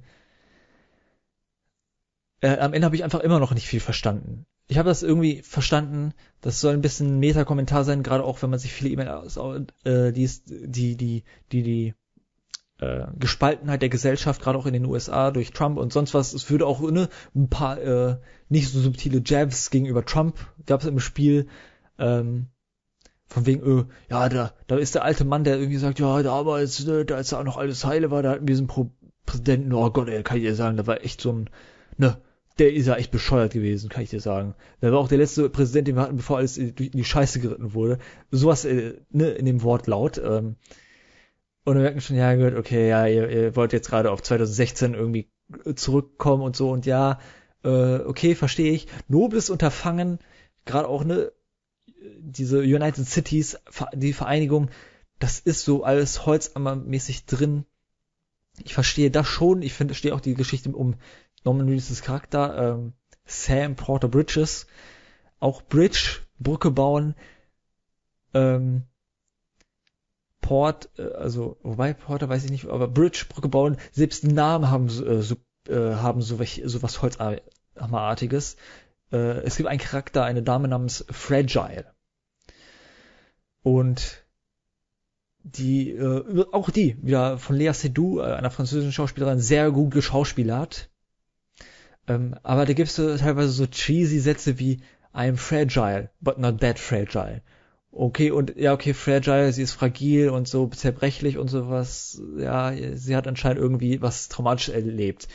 Das kann man sich so unfassbar schnell erschließen, bevor, und dann äh, ab Stunde 20 oder 30 oder so, spricht dann das Spiel selber aus und dann sich so, äh, ja, das wusste ich schon.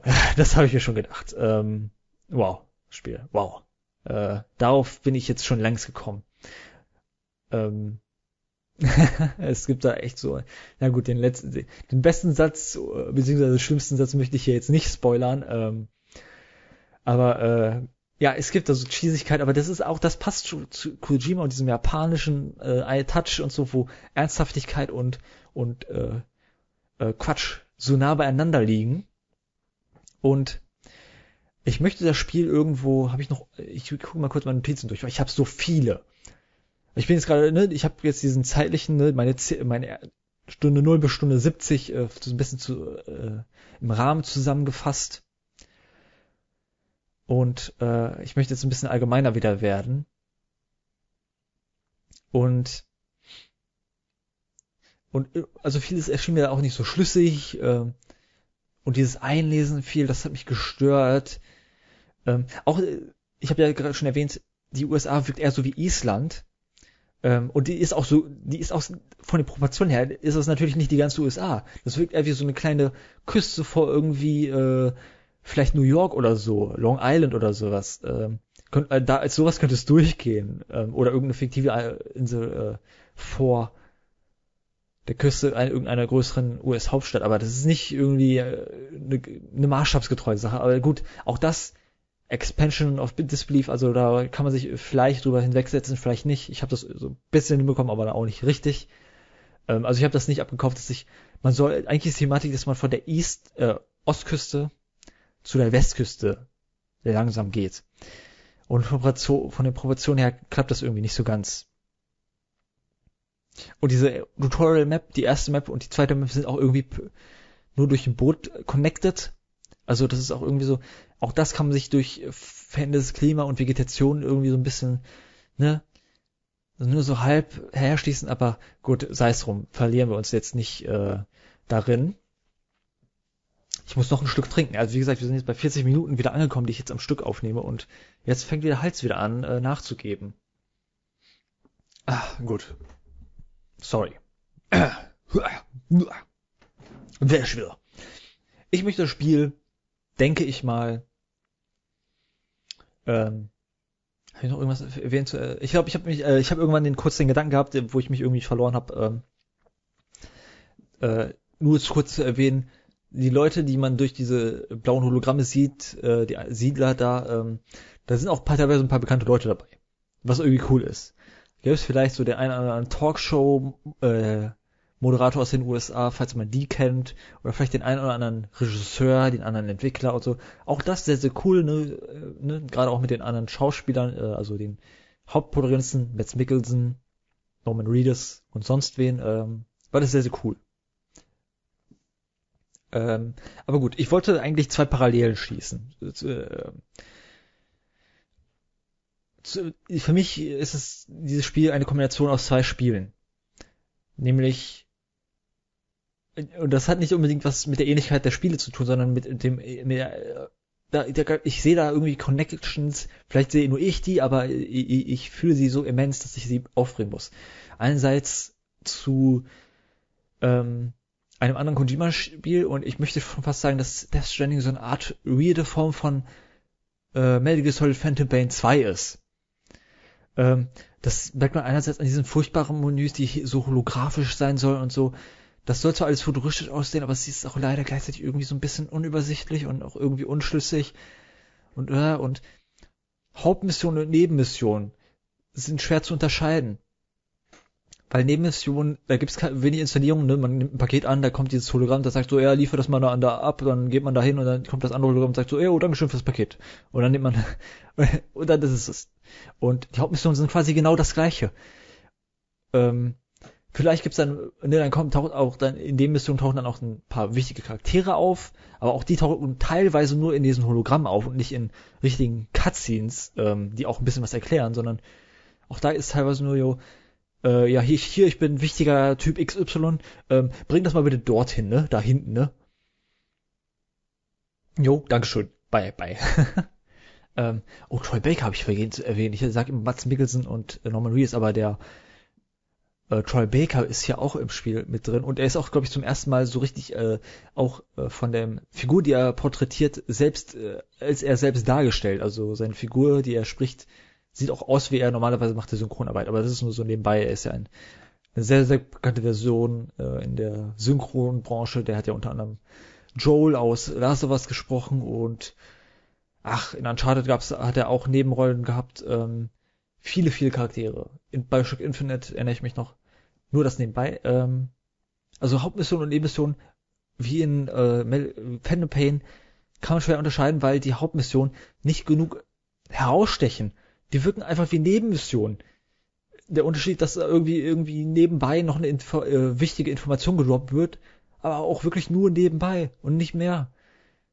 Ähm, diese Sachen aufleveln. Wie gesagt, auch in diesen gleichen Menüs, ähm, irgendwie die Waffe auf Stufe 3 bringen, wo die dann irgendwie ein bisschen mehr Schaden macht gegen diese äh, äh, gestrandeten Dinger.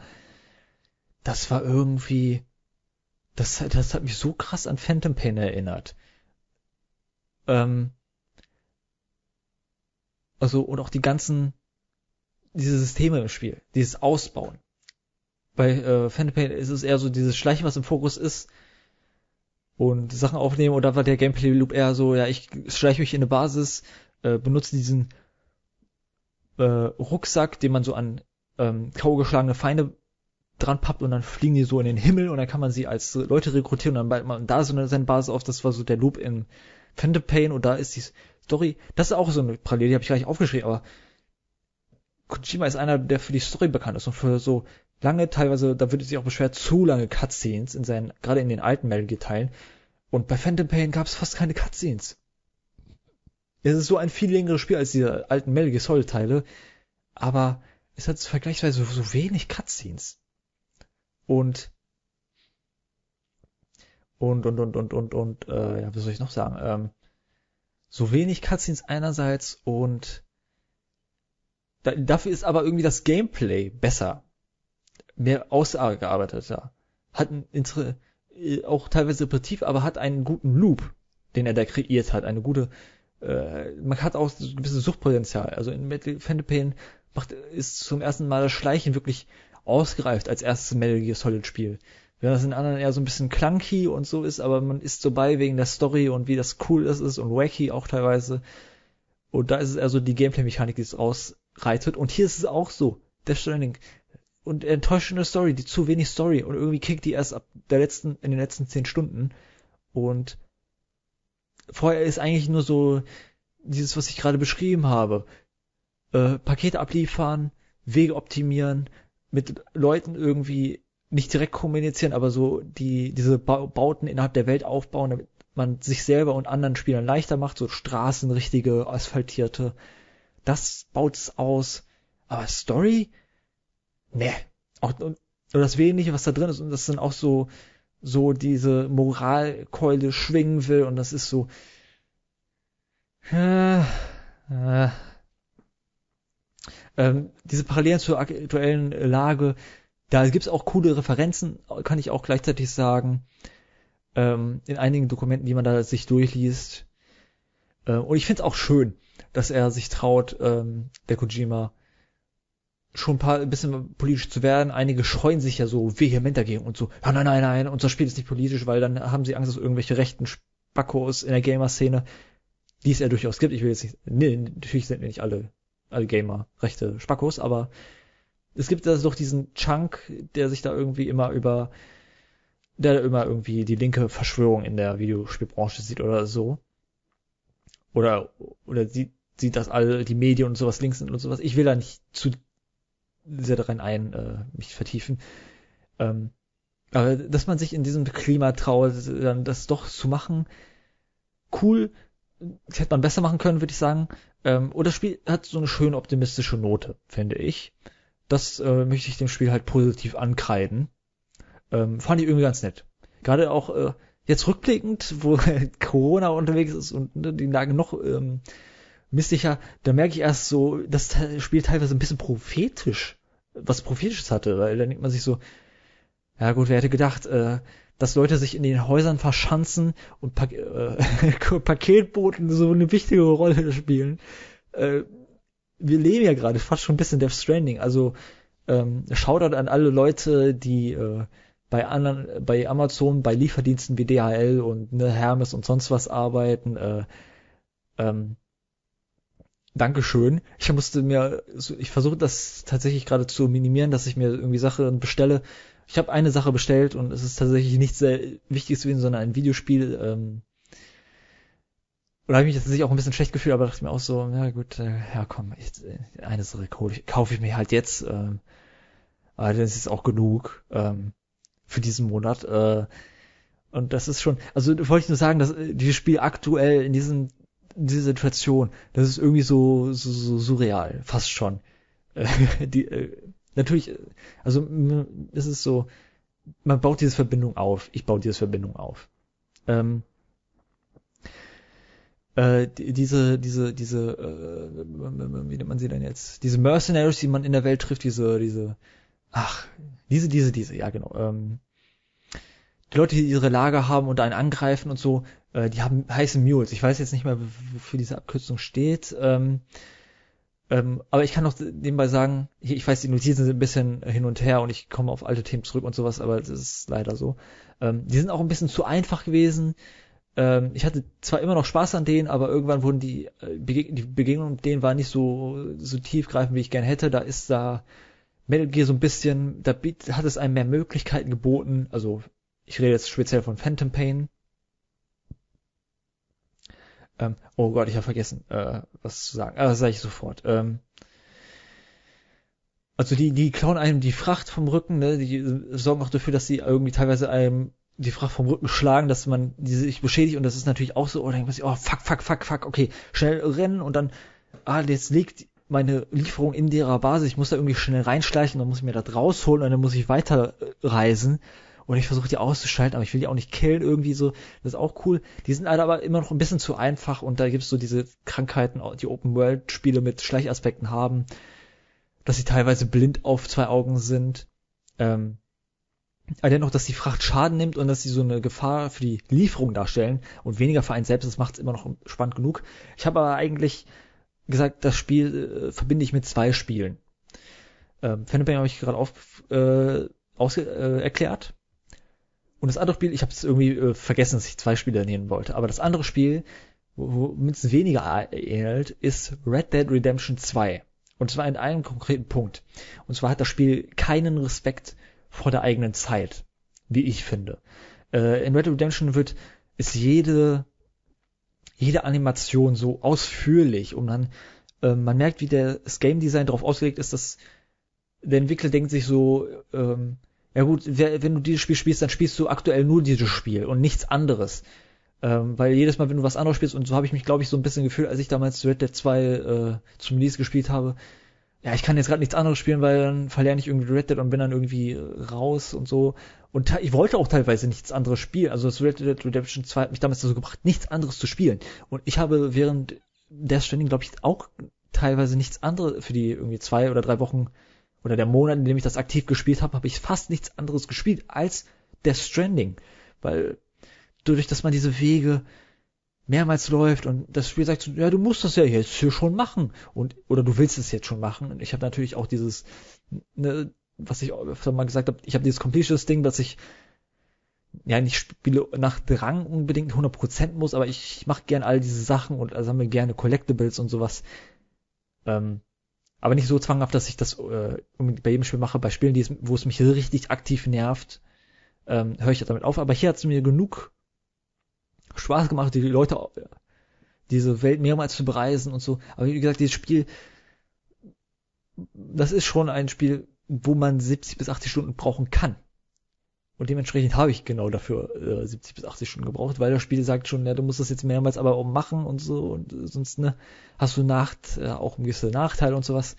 Ähm, es gab zwischendurch auch coole Momente, muss ich sagen.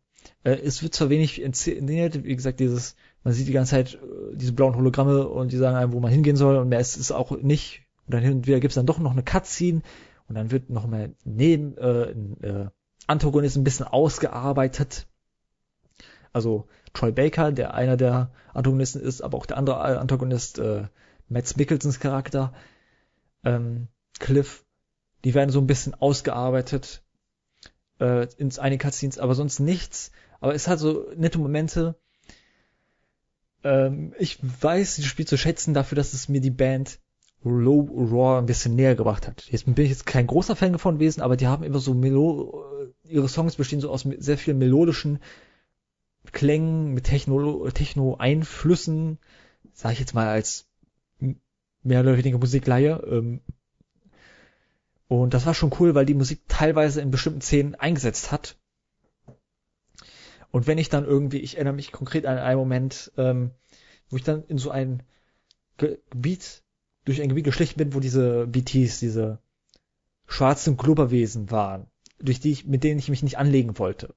Denn, äh, um das kurz auszuarbeiten, wenn man irgendwann fängt an zu regnen und dann gibt's so ein Gerät auf einem Rücken, was so anfängt zu biepen und das sagt so, ey, hier sind äh, BTs in der Nähe, hier sind diese schwarzen Glubber-Dinge, die normalerweise unsichtbar sind, Außer wenn die sich zu erkennen geben, wenn du zu nah an sie kommst. Und anhand des Piepsens und anhand der Richtung, die einem das Ding angibt, weiß man, okay, da in der Richtung ist dieses unsichtbare Globerwesen. Ähm, ich sag so oft Glober. Das macht, glaube ich, irgendwie, klingt irgendwie, macht es irgendwie lächerlicher, als es ist. Äh, das ist schon beein äh, angsteinflößend, zumindest zu Beginn, diese Dinger. Und die, wenn man erwischt wird, dragen die einen so in einen, äh, durch den Matsch und dann irgendwann ähm, ist diese ganze Region äh, ein größer Bereich der, der Map in so einem schwarzen äh, Flo äh, See gefangen. Womit man, wodurch man durch, nur langsam sich bewegen kann und es kommt ein riesiges schwarzes Wesen. Sei es, manchmal ist es ein schwarzes, ein schwarzes so, ein schwarzer Wal, der aufplatscht und der einen angreift oder ein, ich möchte jetzt sagen, katzenartiges Wesen. Mit einem eigenartigen Kopf, aber gut, das ist auch zu viel, äh, so genau müssen wir es auch nicht werden. Und äh, wird man von denen gekillt in dieser ähm, ähm, ist an der Stelle, wo dieser Kampf stattfand, ein riesiger Krater in der Map. Und soweit ich weiß, das ist mir einmal passiert und ich habe tatsächlich geladen, weil ich dachte mir so, oh scheiße, ja gut, will ich jetzt nicht haben. Ähm, aber soweit ich weiß, bleibt dieser Krater auf ewig. Der ist zwar nicht dynamisch, weil diese ähm, diese äh, Begegnung mit diesen Wesen, wo es plötzlich anfängt zu regnen und dunkel zu werden und Gerät anfängt zu, so zu bieben, als ob man irgendwie in, so einem postapokalyptischen Spiel Metro irgendwie in eine radioaktive Zone kommt. Ähm, ich glaube, das ist eine gute, verständliche, ähm, verständlicher Vergleich. So ist es ungefähr. Da merkt man schon, oh, hier ist toxisch, äh, aufpassen. Ähm, man muss auch teilweise so den Atem anhalten, während man in der Nähe ist. Das ist auch schon sehr, sehr cool. Ähm, wo wollte ich hinaus? Also, ne, die hinterlassen einen Krater an festgelegenen Orten. Das ist auch schon sehr, sehr cool. Ähm, wenn auch nicht dynamisch. Aber die kommen auch an den gleichen Orten und irgendwann wird's auch dann nervig, weil sie immer an den selben Orten erscheinen und dann denkt man sich so, okay, ich bin hier am Punkt A, ich muss zu dem Punkt hier für das Paket und ich weiß, an dieser Stelle ist halt eins von diesen BT, äh, also wenn ich BT sage, sage ich Beach Things, also gestrandete Dinger, die werden im Spiel nicht anders genannt, weil die Leute, die äh, in der Welt auch nicht wissen, woher die genau herkommen, das ist auch so ein bisschen was, was man sich, äh, wo man sich durchlesen muss, um das zu verstehen. Die kommen halt immer in diesen gleichen Gebieten und man denkt so, oh ja, ich muss wieder durch das Gebiet, da muss ich wieder, falls ich ein Auto habe, kann ich das da in der Region nicht benutzen, weil es ist zu laut, dann werde ich direkt geschnappt und dann muss ich gegen das Viech kämpfen und da habe ich keinen Bock drauf. Ähm, und man kann die Dinge auch bekämpfen. Wie gesagt, man hat auch Waffen, wenige, aber man hat sie und da wehrt man sich mit denen gegen diese Viecher. Äh, aber in Rebel ist nicht, da haben wir einen Kampf gewonnen und dann ist da so ein, äh, in der Gegend, wo man kämpft hat, ist dann kein Loch, kein Riesenkrater, der wirklich übrigens beeindruckend groß ist. Da, beim ersten Mal dachte ich mir so, wow, Alter, ist das ein Loch.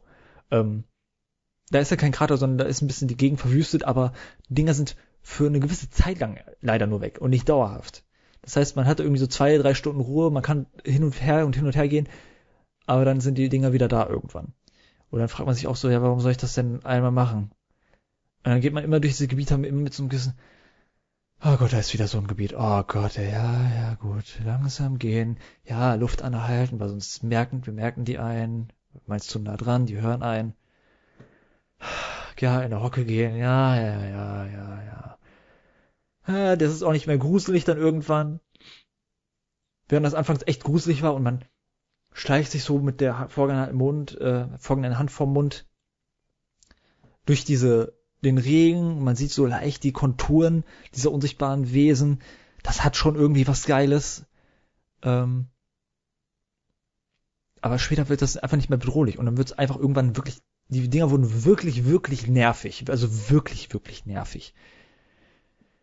Aber gut. Ähm, worauf ich hinaus wollte eigentlich, ich habe über die Musik gesprochen.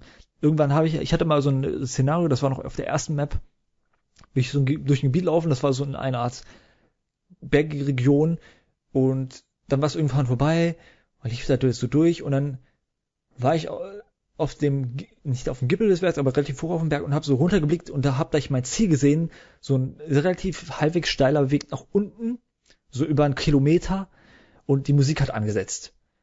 Sehr melodisch und da bin ich so langsam runtergestapft und nach, gerade nach dieser nervigen, weil da, da war es noch relativ am Anfang, da hat sie mich noch nicht genervt, da war es noch wirklich spannend, ähm, nach dieser ähm, Sektion mit diesen Gegnern, dachte ich so, oh Gott, ey, oh, ist das gerade, oh, oh, das möchte ich aufsaugen, das ist so cool.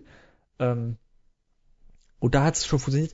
Dieser Moment, dieses, durch diese an Island äh, anmaßende Gegend zu laufen, mit der Musik. Schon cool, aber es wird leider ein bisschen zu oft im Spiel gemacht.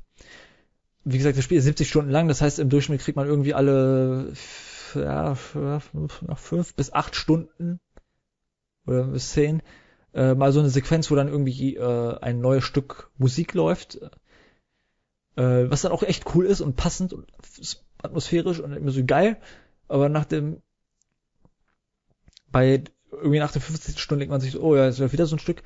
Äh, immer noch cool, aber ja gut, ich, ich hab's verstanden, das ist jetzt auch nicht mehr so innovativ, äh, das ist jetzt nicht mehr Neues, das ist Beeindruckendes, sondern ich denke mir so, na gut, Musik gefällt mir, ich, ich lauf mal, ne? Ja, ja, nett, nett, nett. Ähm, also diese Momente kommen einfach ein bisschen zu oft.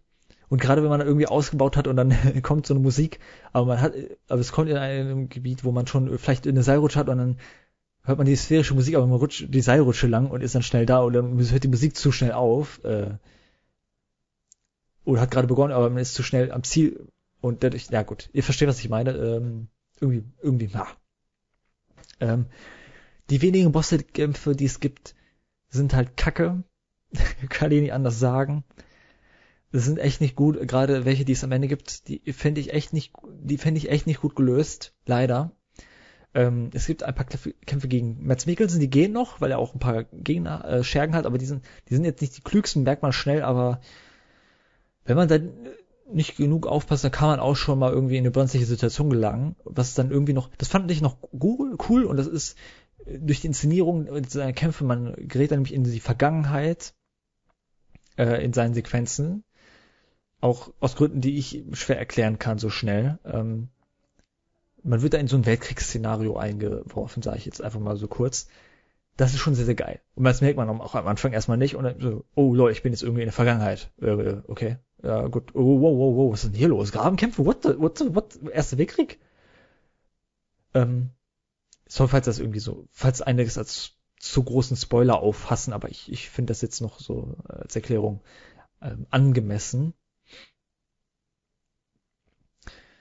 Ja, äh, also die Bosskämpfe sind teilweise nicht gut. Es gibt einen gegen den Charakter von Troy Baker, ich habe seinen Namen gerade vergessen, der eine Maske trägt die ganze Zeit. Ähm, wie hieß er nochmal?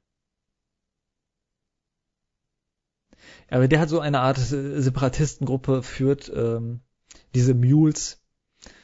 Äh, da hat der Bosskampf, der, der, der, der so, das passt mechanisch nicht ins Spiel rein. Äh, die, dieses Transportspiel. Ähm, also die fand ich irgendwie blöd. Ähm,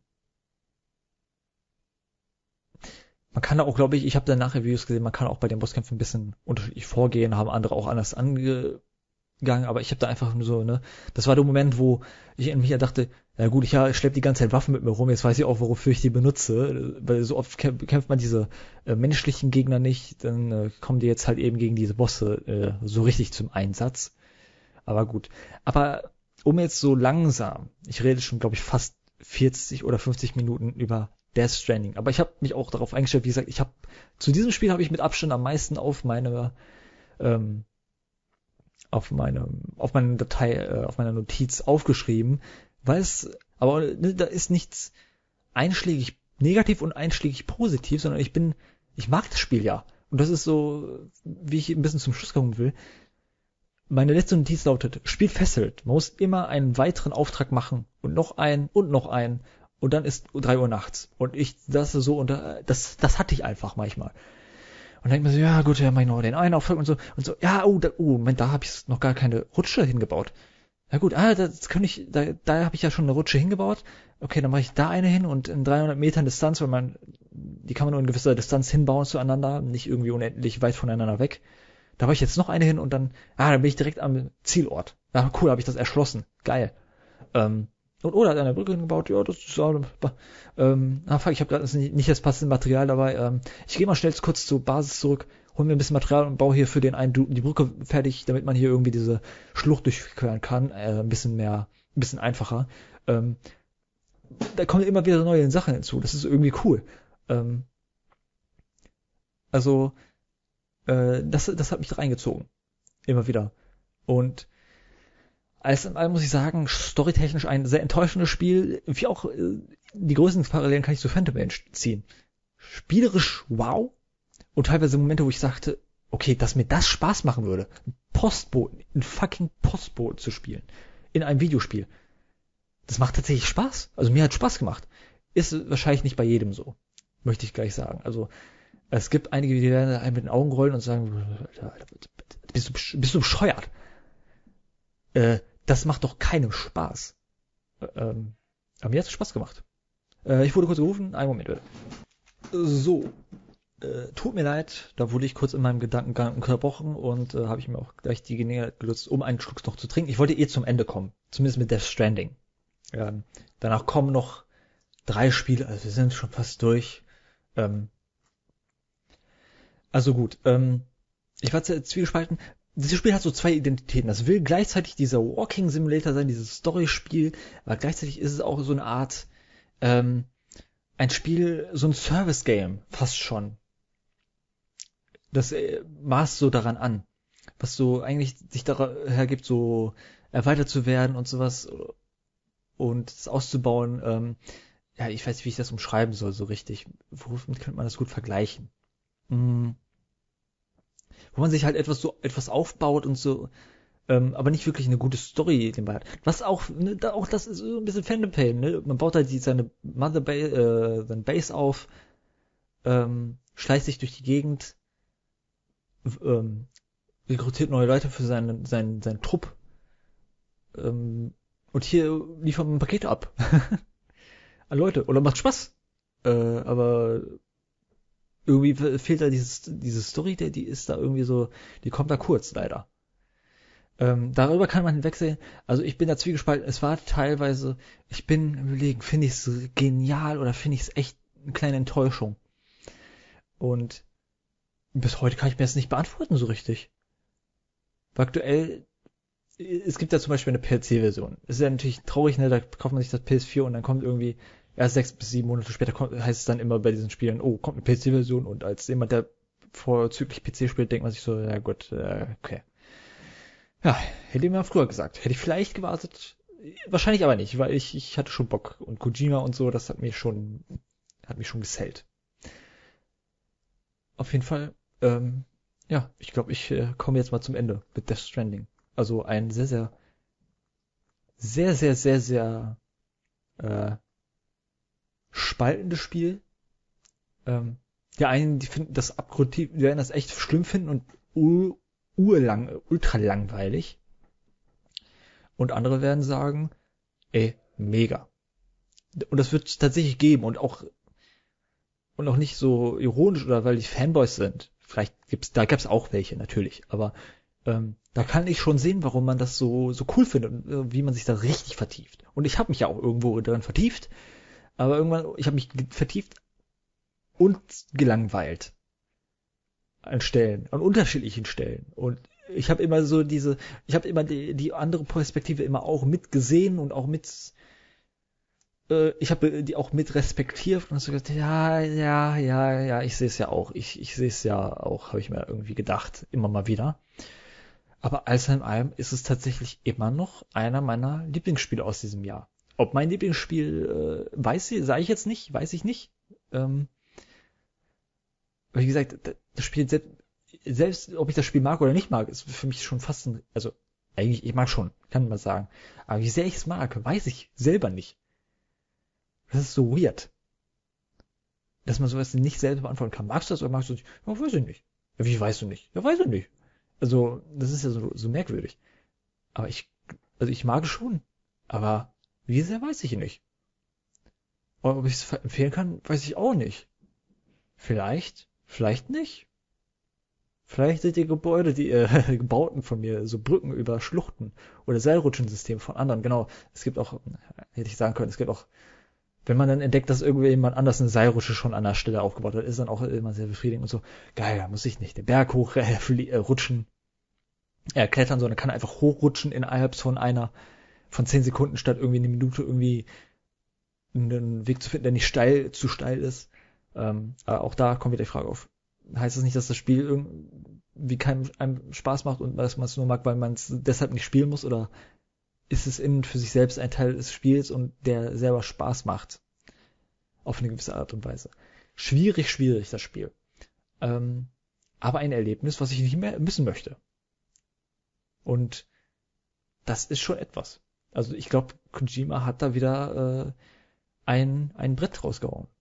Und ich glaube, darüber wird man so aus äh, jemand, äh, als jemand, der irgendwie Redakteur in der Videospielmagazin ist oder so, da kann man so schon in den nächsten, nächsten paar Jahren, glaube ich, auch immer mal zurückblicken und dann muss man sich fragen, ja, wie, was ist mit diesem Spiel? Wie wichtig war das Spiel für die Industrie?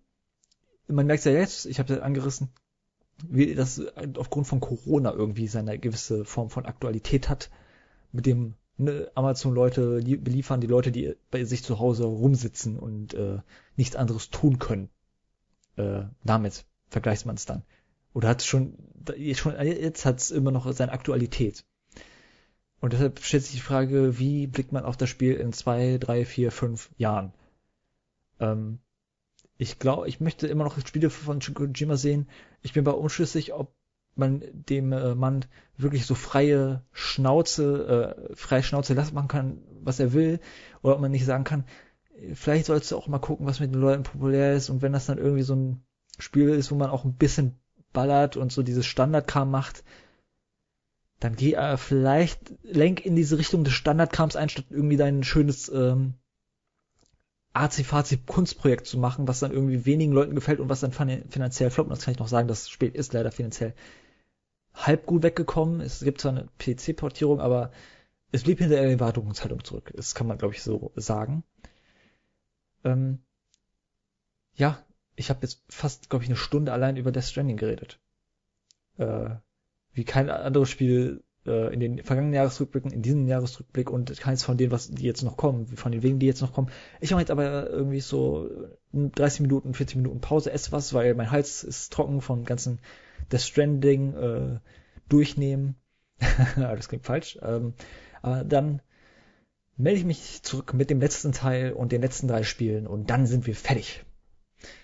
Ähm, aber es gibt noch etwas, was uns bevorsteht, nämlich äh, ja etwas ganz Besonderes. Aber dazu kommen wir Jetzt gleich, ich mache jetzt erstmal ganz schnell Pause. Ja, mit gefülltem Magen und angefeuchteter Kehle geht's jetzt zum hoffentlich letzten Teil dieses sehr, sehr, sehr, sehr, sehr, sehr langen Podcast, der irgendwie, äh, der aus dem letzten Jahr, äh, mein Gaming Jahr 2000 18 hatte, glaube ich, ähnlich viele Spiele, aber ich habe da sehr, sehr viel weniger darüber geredet. Habe ich auch bei einigen einfach viel zu kurz gefasst, muss ich dazu sagen, dass da einfach kein wirklicher Informationsgehalt war oder meine Meinung wirklich richtig wiedergegeben wurde. Und hier ist es dann zumindest anders. Hier geht sogar in das krasse Gegenteil. Vielleicht war ich sogar ein bisschen zu ausführlich und habe zu sehr vor mich hingebrabbelt. Aber na ja, na ja, das kann, das kann aber passieren, ne? Und ja, kommen wir zu den letzten drei Spielen und dazu muss ich sagen, zumindest für zwei davon muss ich eine Einleitung geben. Ich habe noch nie in meinem Leben eine richtige Nintendo-Konsole besessen. Ich hatte einen Game Boy, aber ich würde jetzt Handhelds mal ausklammern. Ich hatte einen Game Boy Advanced, hatte Pokémon gespielt, Pokémon Gelb, glaube ich. Und, und noch Pokémon Rot und Gelb. Und das war's mehr andere Spiele habe ich noch nicht mal auf dem Gameboy gespielt, glaube ich. Das heißt, das ist meine Verbindung mit Nintendo. Ähm, ich habe kein Wii besessen oder Wii U, also Wii sowieso nicht. So wie wenige Leute haben ein Wii U besessen ähm, und auch nichts davor, also GameCube, N64 oder sonstigerlei. Und ich hatte schon mit der Switch und habe ich mitbekommen, wie Breath of the Wild also äh, als Plattform-Seller äh, da so heraussticht und als einer der besten Spieler aller Zeiten jetzt schon gilt, als also ein moderner Klassiker. Ähm, mit, mit Nintendo hat man ja sehr, sehr viel. Und die ganzen Connections zu Mario und Sonic und sonst was habe ich nicht. Ich habe hin und wieder, ich habe mir einmal, ich habe irgendwie bei einem Freund, der hat sich Mario Galaxy ausgeliehen und das habe ich da mal irgendwie zu Besuch gespielt und auf dem PC habe ich irgendwie mal bei meinem Vater irgendein Mario-Spiel gespielt. Ich weiß nicht, ob das, ob er irgendwie einen Emulator hatte oder sonst was, oder ob es dann doch irgendwie PC-Spiele von Mario gab, später irgendwann. Ich weiß es nicht. Auf jeden Fall ähm, habe ich keine richtige Beziehung zu Nintendo. Und endlich habe ich zum Zeitraum, als dann die neue, abgedatete Version der Switch mit, äh, die jetzt nicht groß anders ist, wie nur so eine PS4 Pro oder Play, äh, One X, ähm, die einfach nur eine größere Akku, äh, eine größere Laufzeit hat und die man äh, längere Zeit im Handheld-Modus tragen kann, statt die angedockt am Fernseher zu haben. Ähm, die habe ich mir dann endlich bestellt und Anfang Dezember als ein verfrühtes Weihnachtsgeschenk habe ich dann meine Switch bekommen und mir direkt ein paar Spiele geholt. Genau genommen drei, von denen ich zwei gespielt habe. Ich nenne erstmal das Spiel, was ich noch nicht gespielt habe. Das habe ich selbst bis jetzt noch nicht gespielt. Und das würde ich dann dieses Jahr irgendwann versuchen nachzuholen, wenn die Zeit passt. Und das ein Spiel, was ich nicht gespielt habe, einfach weil meine Erwartungen so hoch sind, dass ich das dann, dass halt der Druck so groß ist, dass ich das irgendwie ausschiebe, ist halt Breath of the Wild. Aber stattdessen habe ich mich zuerst mit einem anderen Zelda-Spiel, meinem dementsprechend ersten Zelda-Spiel, begnügt, nämlich dem in diesem Jahr erschienenen The Legend of Zelda Link's Awakening, das Remake auf der Switch. Und ich glaube, bevor ich jetzt über Link's Awakening rede, rede ich noch ein bisschen über Switch allgemein, so mein erster Eindruck. Klar, also ich habe das im Dezember bekommen und der Eindruck, den ich so im ersten Monat, wo ich das besessen habe, ähm, gewonnen habe, ist relativ wenig gewesen. Ich habe es jetzt aber sechs, äh, fünf Monate mehr benutzt und da ist schon, hat sich schon das ein bisschen erweitert und da kann ich sagen, dass ich, mir das Ding richtig, richtig gut gefällt. Es ist simpel, es hat nicht diese tausenden Apps, die auch die PS4 und äh, die Xbox One haben. Ähm, da gibt's kein Netflix drauf. Und das wird auch nicht so vermarktet, dass es irgendwie diese, dieser Allrounder ist. Ähm, das war ja damals zur Release der PS4 und Xbox One so, gerade bei Xbox hat man gemerkt, die gehen irgendwie TV, TV, TV und Sports und sowas, wer sich da an diese Präsentation erinnert, ähm, wo die Xbox vorgestellt wurde. Da hat man versucht, irgendwie alles abzugreifen und da wollte man irgendwie dieses Multimedia Center sein. Und Nintendo hat sich eher darauf zugerufen, nee, wir machen, das ist eine Konsole, da sind Spiele und die, da laufen Spiele drauf und das Wichtige ist, um eine Konsole zu verkaufen, ist gute Spiele. Und das haben die eigentlich relativ gut durchgezogen, weil bei Xbox und der PS4, da gab es ja die ersten ein, zwei Jahre Nische und dann irgendwie so 2015 mit Bloodborne und so und dem ersten Halo, glaube ich, äh, auf der Xbox One, Halo 5, kam das so langsam erst, aber die hatten dann erstmal nullten Jahre und auch die Wii U war ja auch ein Misserfolg und hiermit haben sie sich glücklicherweise auch gefangen. Ich glaube, das ist ein richtiger Erfolg und man merkt das ja auch wie viele Spiele auf die Switch portiert werden. Immer wieder hört man so, sehe ich so von neuen Spielen, die grafisch beeindruckend ist, weil es so grafisch beeindruckend ist und die, und die Switch nicht so viel kann, fragen immer Leute so, äh, kommt das auch für die Switch? Weil man merkt, die Switch hat so eine große Basis, dass da jeder irgendwie Interesse daran hat. Und finde ich faszinierend und ich kann das voll verstehen. Ich kann voll verstehen, auch wenn das optisch nicht so beeindruckend ist, warum jemand sagt, ja, ich habe mal Bock, Witcher 3 ein krasses Spiel, wenn man es auf dem PC spielt oder auf einer, äh, auf den Pro-Konsolen, auf den 4K-Konsolen, sage ich jetzt mal, äh, dass es da irgendwie richtig krass geiles Erlebnis ist. Ich habe es ja auf dem PC gespielt, aber ich kann es auch verstehen, wenn da ja irgendwann sagt, ich will das auf der Konsole spielen. Ich will es auch manchmal irgendwie so im Bett spielen. Ich will das vielleicht auch im Bus spielen, mal nebenbei, auch wenn ich das schwer finde, gerade wenn man kurze äh, Wege hat. Aber sei ich gleich äh, mehr zu. Aber auf jeden Fall mir gefällt das Ding richtig gut. Das ist immer das, ähm, ups, jetzt habe ich aus Versehen den Ständer berührt. Haha, nicht mein Penis, sondern den Mikrofonständer. Bevor hier jemand auf komische Gedanken kommt. Ähm, ich, also ich finde das schön, dass ich dieses Ding, den Bildschirm aus diesem Switch-Dock rausnehme und dann diese zwei Joy-Cons links und rechts dran pappe und dann kann ich das so in der Hand tragen. Ich habe auch, also ich habe weniger, weder Nintendo ähm, stationäre Konsolen am Fernseher gehabt, noch habe ich große Nintendo Handhelds gehabt. Wie gesagt, den Game Boy Advance hatte ich und habe da Pokémon gespielt. Big Deal. Und darauf limitiert sich mein Erlebnis mit Nintendo und auch mit Handhelds. Und das so äh, zu spielen, ich habe das jetzt noch nicht großartig unterwegs nutzen können, weil Corona und äh, das hat sich einfach noch nicht ergeben. Ähm, gerade muss man eh zu Hause warten. Aber ich habe zum Beispiel schon mal im Bett gespielt. Da dachte ich mir so, ja, ist irgendwie spät und Fernsehen will ich doch nicht. Äh, ich äh, ich nehme jetzt einfach mal die Konsole, lade mal meinen Stand von dem Spiel, das ich jetzt äh, von Link's Awakening in dem Fall, werde ich jetzt gleich mehr darüber erzählen. Und spiele ein bisschen im Bett. Unter der Decke. Oder auch das andere Spiel, wozu ich später noch kurz kommen werde. Weil das andere Switch-Spiel, was ich noch 2015, äh, 15, oh Gott, fuck, 19 äh, noch gespielt habe. Das ist irgendwie schön. Oder, oder auch am großen Bildschirm zocken. Ähm, ist auch sehr, sehr angenehm. Ich habe mir auch, ich glaube, das war nicht mehr 2019, sondern das war schon 2020 irgendwann, habe ich mir dann später den Pro-Controller geholt.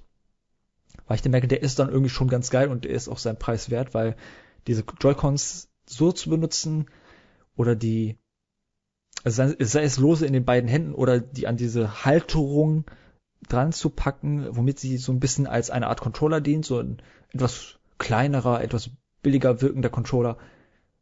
Ist ganz nett, aber da brauche ich, ich würde schon lieber einen Controller benutzen, wie den, äh, präferieren wir den Pro-Controller, der einfach irgendwie so ein bisschen was hat vom, da hat man sich schon was vom Xbox-Controller abgeguckt. Gerade was die Knopfverteilung ähm, ähm, angeht, was mich ein bisschen verwirrt hat, ist, dass da irgendwie die gleichen Tasten vorhanden sind, A und B und X und Y, nur sind jeweils A und B und X und Y vertauscht und das hatte sehr, sehr lange und teilweise immer noch für Verwirrung gesorgt, weil man das dann immer vergisst. Gerade wenn ich auf dem PC viele Spiele mit dem Xbox-Controller spiele und dann sind bei der, bei der Playstation hat es andere Buttons, aber bei, bei der Switch verwirrenderweise hat es die gleichen Buttons, nur stehen die Buttons woanders. Und das ist dann sehr, sehr äh, sehr, sehr. Da muss ich mich immer noch bis jetzt eingewöhnen, ein bisschen dran.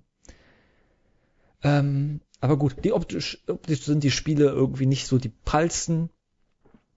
Aber das kann ich hinnehmen, ähm, weil die dafür einzigartig sind. Und die, ähm, ich habe immer so in der Zeit von Xbox 360 und PS3 auf die Wii äh, heruntergeblickt, weil ich damals so ein Teenie war und dachte so, das ist für Kiddies.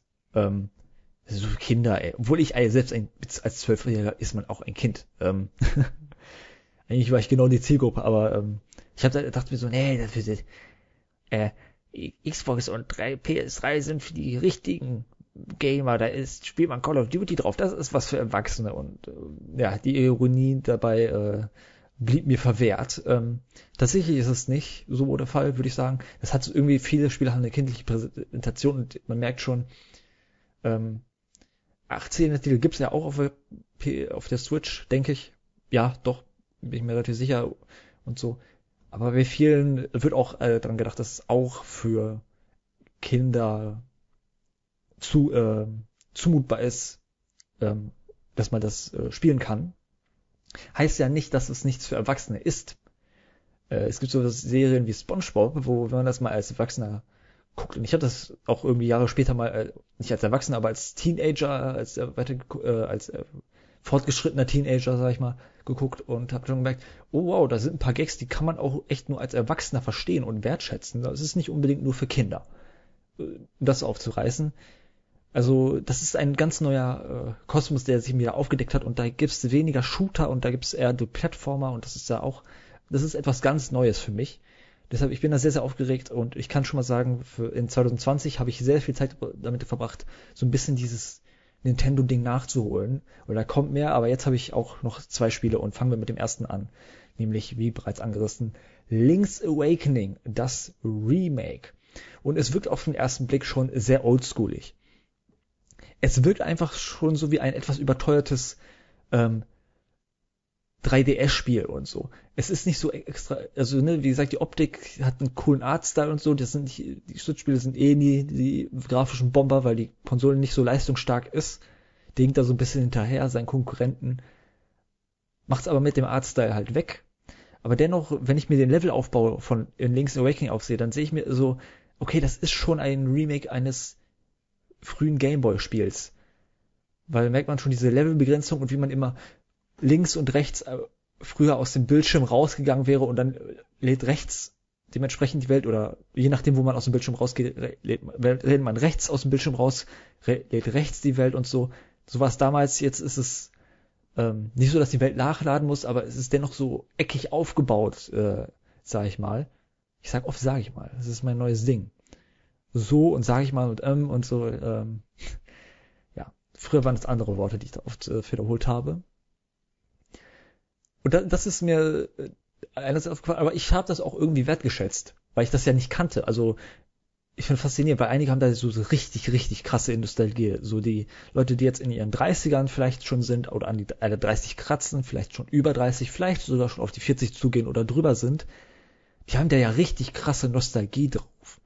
Und das habe ich ja überhaupt nicht. Ähm, aber ich kann, ich finde das trotzdem cool. Und äh, das ist,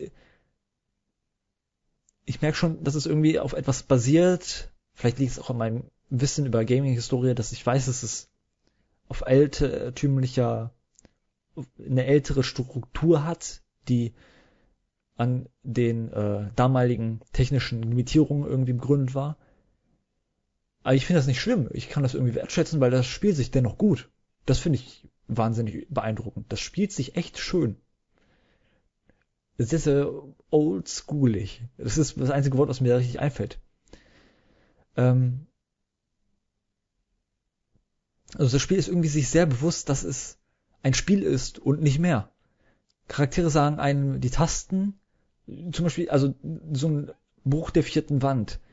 Abgesehen von Metal Gear Solid oder so, sagt mir kein Fall, äh, fällt mir, fällt mir wenig ein, wo nicht durch Textboxen oder Tutorial, also Tutorialfenster einem gesagt wird, welche Tasten was machen, sondern hier gibt es irgendwie die, äh, die ist nicht Präsident Peach, aber äh, die Dame, die einen dann am Anfang des Spiels begrüßt, wo man am Strand landet, der Insel, äh, die einem dann sagt, hier drücke Taste X für einen Waffenschlag.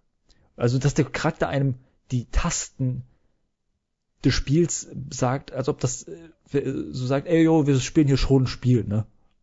Also, das, das verwehrt natürlich einerseits die Immersion so ein bisschen, aber so schlimm finde ich es dann gar nicht. Es hat also auch wenig Story. Die Story ist echt nur Rahmen, von wegen, geh mal dahin und dann, jetzt musst du zu dem Tempel gehen, weil da ist dieses Item. Und damit kommst du zu dem nächsten Tempel, den du da ausschließt.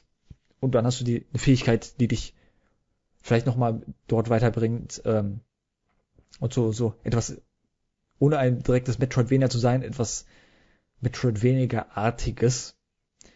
Oder etwas, was es äh, damit gemeinsam hat.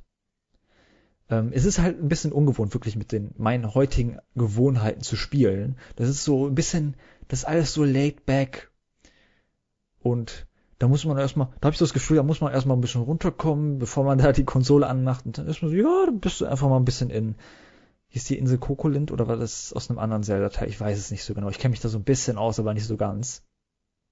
Auf der Insel, in der, auf der man sich halt befindet und versuchst da irgendwie wegzukommen. Und äh, das ist irgendwie cool. Äh, ja, es ist cool, ich weiß nicht. Äh, ich habe zu vielen Spielen unterschiedlich viel zu sagen und dadurch, dass es für mich Neugebiet ist, kann ich einfach nur sagen, das kenne ich nicht, das ist cool.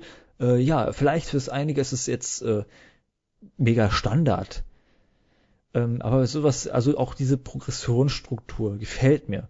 Immer diese neuen Fähigkeiten und Items, die einen an neue Orte bringen, äh, die man schon gesehen hat, so aus dem Augenwinkel, weil man so halb aus der ISO-Perspektive so ein bisschen auf oben herabblickt und das hat auch schon so etwas, also der Artstyle ist schon ein bisschen plastisch. Man, Link fühlt sich so an wie so eine Holzpuppe, äh, Puppe, der schimmert auch so ein bisschen und so, er wirkt ein bisschen künstlich. Es ist jetzt nicht mein Favorite Artstyle, aber ich finde das schon angemessen. Hat er so auch so komische Monokelaugen, äh, sag ich mal. Äh, ja, aber gut, ist, äh, ist immer so eine Geschmackssache. Und ja, ich hab's ja gesagt, es ist ein, es wirkt schon stark wie ein Remake eines Gameboy-Spiels. Und man merkt das an den Strukturen drin. Ähm, neu, neu ist hier, glaube ich, das habe ich äh, gehört, dass es selbst kreierbare Dungeons gibt, die man abschließen kann für äh, bestimmte Sachen. Ich weiß nicht mehr, was war es denn nochmal? Ähm, ah, ich glaube, man kann da sogar so wichtige Items bekommen, weil irgendwann musste ich dann, habe ich dann gemerkt, oh, ich muss das jetzt aber mal machen. Weiß ich nicht. Aber es gibt selbst kreierbare Items, äh, Dungeons. Ganz cool ist, also man muss dafür erstmal bestimmte Dungeons im Spiel abschließen und dann kann man Dungeon-Räume in das ähm, in diesem Dungeon Creator erstellen. Das ist immer sehr, sehr einfach aufgebaut, weil es gibt immer ein das in, alle Räume sind viereckig und es gibt immer diese unten, rechts, links, oben und verschiedene Auswege. Äh, ein bisschen limitiert ist der Ausgang schon, weil man nimmt, übernimmt halt die einzelnen Räume äh, aus den Dungeons und dann gibt es zum Beispiel Dungeons, wo oben und unten keine Tür ist, aber rechts und links und man kann im Dungeon Creator nicht die Türen drehen. Das heißt, man muss gucken, dass die Räume die Eingänge zum Raum dort haben, wo man auch, äh, dass sie so, also man muss darauf gucken, dass sie connected richtig äh, werden können. Und was, also da hätte eine einfache Drehenfunktion irgendwie gut geholfen, aber selbst das gibt's nicht. Ist aber auch okay. Ähm, aber das ist irgendwie cool, dann baut man sich seinen eigenen Dungeon auf und dann guckt man so, okay, in dem Raum muss der Schlüssel sein, in dem Raum kommt ein Bossgegner hin, man kann sich aussuchen, welcher der Bossgegner ist. Das ist schon ganz nett. Die Bosse sind okay, ne, sehr simpel gestaltet, ähm, aber dennoch re relativ kreativ. Das fand ich irgendwie cool. Ähm, und mehr kann ich dazu nicht sagen. Also es war ein Spiel, was mir richtig, richtig gut gefallen hat. Und das ist ja jetzt auch etwas Besonderes, weil ich verbinde das jetzt für sehr lange Zeit mit meinem Einstieg in die Welt von äh, Nintendo. Was echt cool ist. Deshalb, ja, Link's Awakening, äh, I get it now. Ich, ich verstehe es ehrlich wirklich. Was Nintendo so da aufgebaut hat, das finde ich echt. Da bin ich, da freue ich mich noch mehr drauf einzusteigen. Es kommt auch in diesem Monat aus meiner Perspektive Xenoblade Chronicles und das hätte ich, da hätte ich auch Bock drauf, so ein großes JRPG auf äh, auf der Switch, das ist schon, das ist schon cool. Das andere Spiel. Erstmal einen Schluck.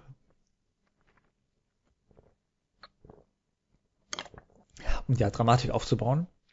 Das andere Spiel ist eine Rückkehr. Denn ich habe ja schon gesagt, ich habe auf dem Game Boy als einzige Spiele Pokémon Rot und Pokémon Gelb gespielt. Er vorwiegend tatsächlich Pokémon Gelb, meine ich weil Pokémon Gelb ist ein bisschen eine erweiterte Version von Pokémon Rot gewesen, wo auch Pikachu hinter einem hergelaufen ist, was so eine coole, nette Kleinigkeit war. Ähm, wo er auch, glaube ich, ist, da, da ist er, glaube ich, automatisch im Team gewesen, während man bei dem anderen, bei Rot, immer zwischen den klassischen drei Shigi, äh, Glumanda und Bisasam wählen konnte.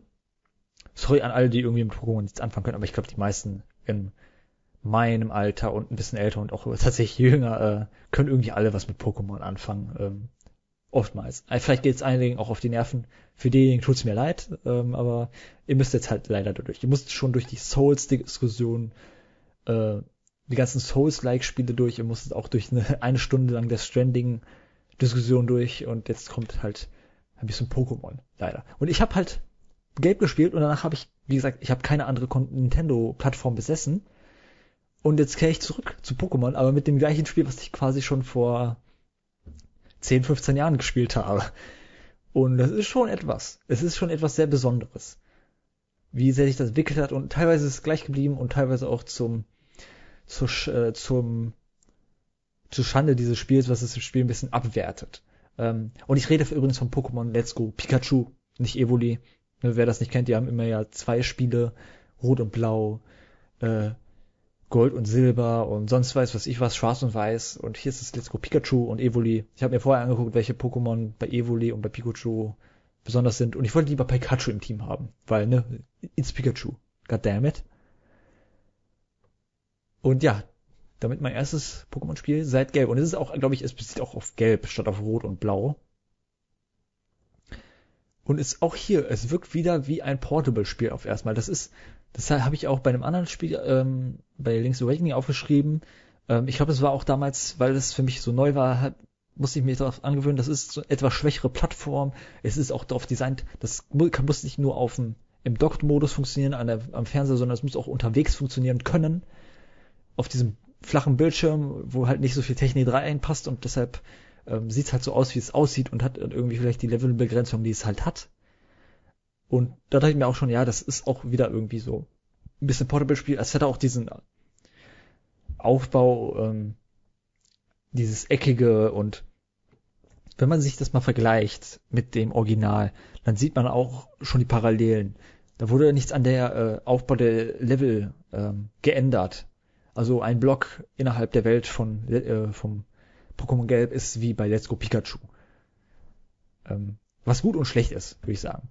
Und die Formel bleibt ansonsten die gleiche. Und die Formel ist echt, wenn die man, man die mag, kann man, mag man die. Wenn man ihr, über, ihr übersättigt ist, ist man ihr übersättigt. Ich bin's halt nicht, weil ich das schon vor, äh, erst vor irgendwie so äh, vor ganzen 10 bis 15 Jahren gespielt habe.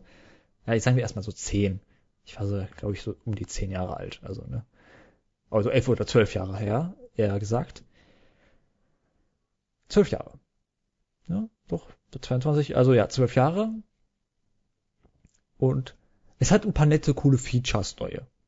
Ähm, also die, sowas wie die Spezialattacken nehmen nicht mehr einen bestimmten Slot ein. Daran erinnere ich mich noch vehement, weil früher, wo man jung und dumm war, haben, ich glaube, ich, ich glaube, das kennt ihr auch vielleicht, äh, da, falls ihr in jungen Jahren ein Videospiel gespielt habt, da hat man für Spiele, auch für kurze Spiele deutlich länger gebraucht, weil das war irgendwie alles irgendwie sehr kompliziert und schwer. Und heute denkt man sich so, oh lol, das ist ja gar nicht ein 55-Stunden-Spiel, sondern ein 20-Stunden-Spiel. Und ich war einfach nur schlecht damals. Ähm, weil äh, zum Beispiel es gab diese Mechanik, dass Pokémon bestimmte Attacken lernen konnten, womit man zum Beispiel äh, Zerschneider, damit hat man Büschel zerschnitten. Und dafür, das musste ein Pokémon ausgerüstet haben. Und dieses Pokémon, also von diesen, ich glaube, was waren es, vier Attacken-Slots, vier Attacken konnte ein Pokémon haben, musste halt eins besetzt sein für diese Attacke, die im Kämpfen auch helfen kann. Aber größtenteils gedacht ist, dass man die unterwegs zum zum Bereisen der Welt, zum Erkunden der Welt äh, benutzt. Und jetzt mittlerweile kann das immer Pikachu lernen und Pikachu ist immer mit einem dabei. Man kann ihn im, selbst wenn man ihn nicht im Team hat, kann er die Attacke lernen, er kann dann Zerschneider lernen, er kann Surfer lernen, wo man über Wasser ähm, sich bewegen kann. Man braucht nicht mehr, vorher musste man sich irgendwie auf mühsame Art und Weise ein Fisch-Pokémon angeln.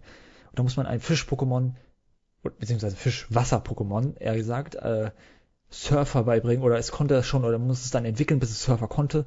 Und jetzt sagen wir einfach, Pikachu, du lernst das und dann lernt er nicht, äh, weil es ist kein Wasser-Pokémon, sondern ein Elektro-Pokémon, holt dann einfach ein Surfbrett raus und dann fängt es an zu schwimmen, äh, darauf zu surfen, man selber mit dem Pokémon. Äh, ganz nette Idee. Macht es dann natürlich, das ist so eine Sache, die das ähm, angenehmer macht zu bedienen. Vereinfacht es natürlich auch, da werden wahrscheinlich auch einige ihre Probleme gehabt haben und haben.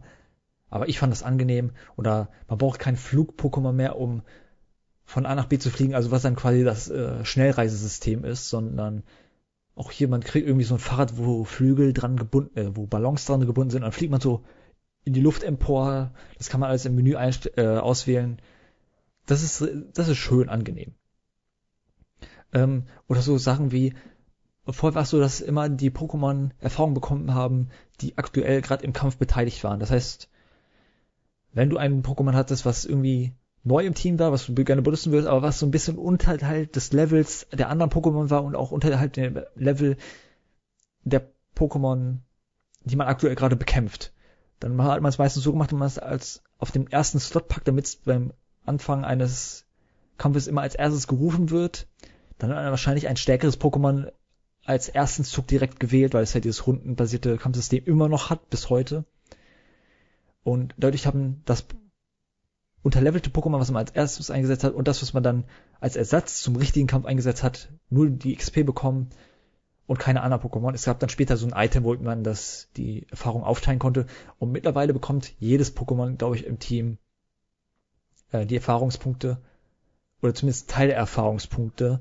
Also es wird immer so ein bisschen gespielt. Ich glaube, es war so, dass die, die, das Pokémon, was aktiv kämpft, immer noch ein bisschen mehr bekam.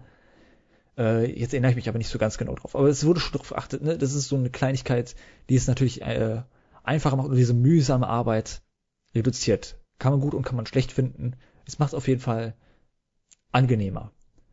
Und ja, so, ansonsten funktioniert einfach nach diesem üblichen Schere-Stein-Papierprinzip. Wasser ist gut gegen Feuer, Feuer ist gut gegen Pflanzen, Pflanzen sind gut gegen irgendwas anderes. Äh, irgendwie, es ist auch ein bisschen, also das ergibt noch Sinn, diese Elemente. Elektro ist gut gegen Wasser, was glaube ich, äh, weil Wasser ja ableitend ist. Ähm, aber dann wird's dann wird's dann irgendwann verwirrend, wenn da Geist-Pokémon kommen, und dann fragt man sich, okay, wo, wofür ist jetzt Geist gut? Und es gibt dann auch normale Pokémon, wofür sind die jetzt gut? Und Gestein, was ist damit? Ist es irgendwie, okay, Wasser ist gut gegen Stein, aber Pflanzen, warum sind Pflanzen gut gegen Gestein? Und ich musste da immer ähm, regelmäßig auf dem Handy ein so eine Tabelle aufhaben mit, okay, das ist gut gegen das und das ist nicht gut gegen das und das ist irgendwie neutral gegenüber dem äh, verhält sich das, was den Schaden angeht. Und ich wusste, okay, jetzt rufe ich jetzt besser nicht dieses Pokémon in den Kampf, weil dann wird es sofort mit einem Move gekillt. Nicht mal, weil es unterlevelt ist, sondern weil es einfach das falsche Element hat. Ähm, muss man sich reinfinden und in späteren Spielen wird es ja noch komplexer, weil da kommt auch Feen und sowas dazu und oh Gott.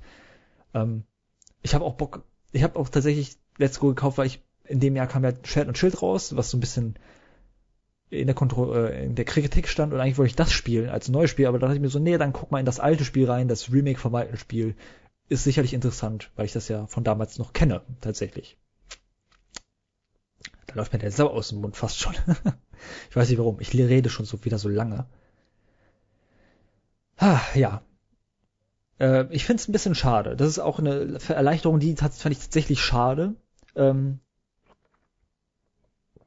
und zwar wenn man die Pokémon fangen will, hat man ja damals es immer so gemacht, dass man mit denen in den Kampf ging, man die angegriffen hat, aber dabei versuchen musste, die nicht zu töten, also nicht zu starke Angriffe äh, ne, und nicht die Pokémon, die gegen dieses Pokémon, die was man fangen will, gut sind, einsetzen, sondern irgendwie langsam die Leben runterkloppen in einen guten Bereich und dann das Pokémon mit dem Pokéball fangen und es ins Team packen und so und dann Gotta catch them all und so, ihr wisst es ja, glaube ich. Ähm, und mittlerweile ist es nicht so, sondern mittlerweile läuft man den Pokémon über den Weg. Schönerweise, es sind auch nicht mehr Random-Kämpfe. Das ist auch etwas positive, eine positive Änderung. Also vorher war es so, man lief in ein Grasbüschel, man hat keine Pokémon gesehen, sondern wenn man in einem Grasbüschel oder einer Höhle war, kamen äh, durch Zufall besiegt Kämpfe herbei. Und dann immer so, ja gut, ja, Zufalls, oh lol, wieder eine Radfratz, oh lol, wieder ein Radfratz, oh lol, wieder ein Radfratz, oh, wieder ein Zubat in der Höhle, wieder ein Zubat und dann, also einige Pokémon habe ich hassen gelernt, weil es kamen immer die gleichen in bestimmten Orten. Und hier sieht man zumindest, welche Pokémon, mit welchen Pokémon in den Kampf geht, weil die hüpfen so ein bisschen durch die Gegend rum. Die also man sieht auch, man kann den auch irgendwie ein bisschen ausweichen, äh, den wählen, weil man sagt so, ja gut, gegen den will ich nicht kämpfen, weil ich habe schon einen in seiner Art in meinem Team, brauche ich jetzt nicht noch einen von. Höchstens, wenn der irgendwie viel höher gelevelt ist, vielleicht mal, kann man überlegen. Aber ansonsten, ja, ja, nee, geh mal weg. Und dann kann, das ist auch eine schöne Sache, dass man da eh ähm, ausweichen kann.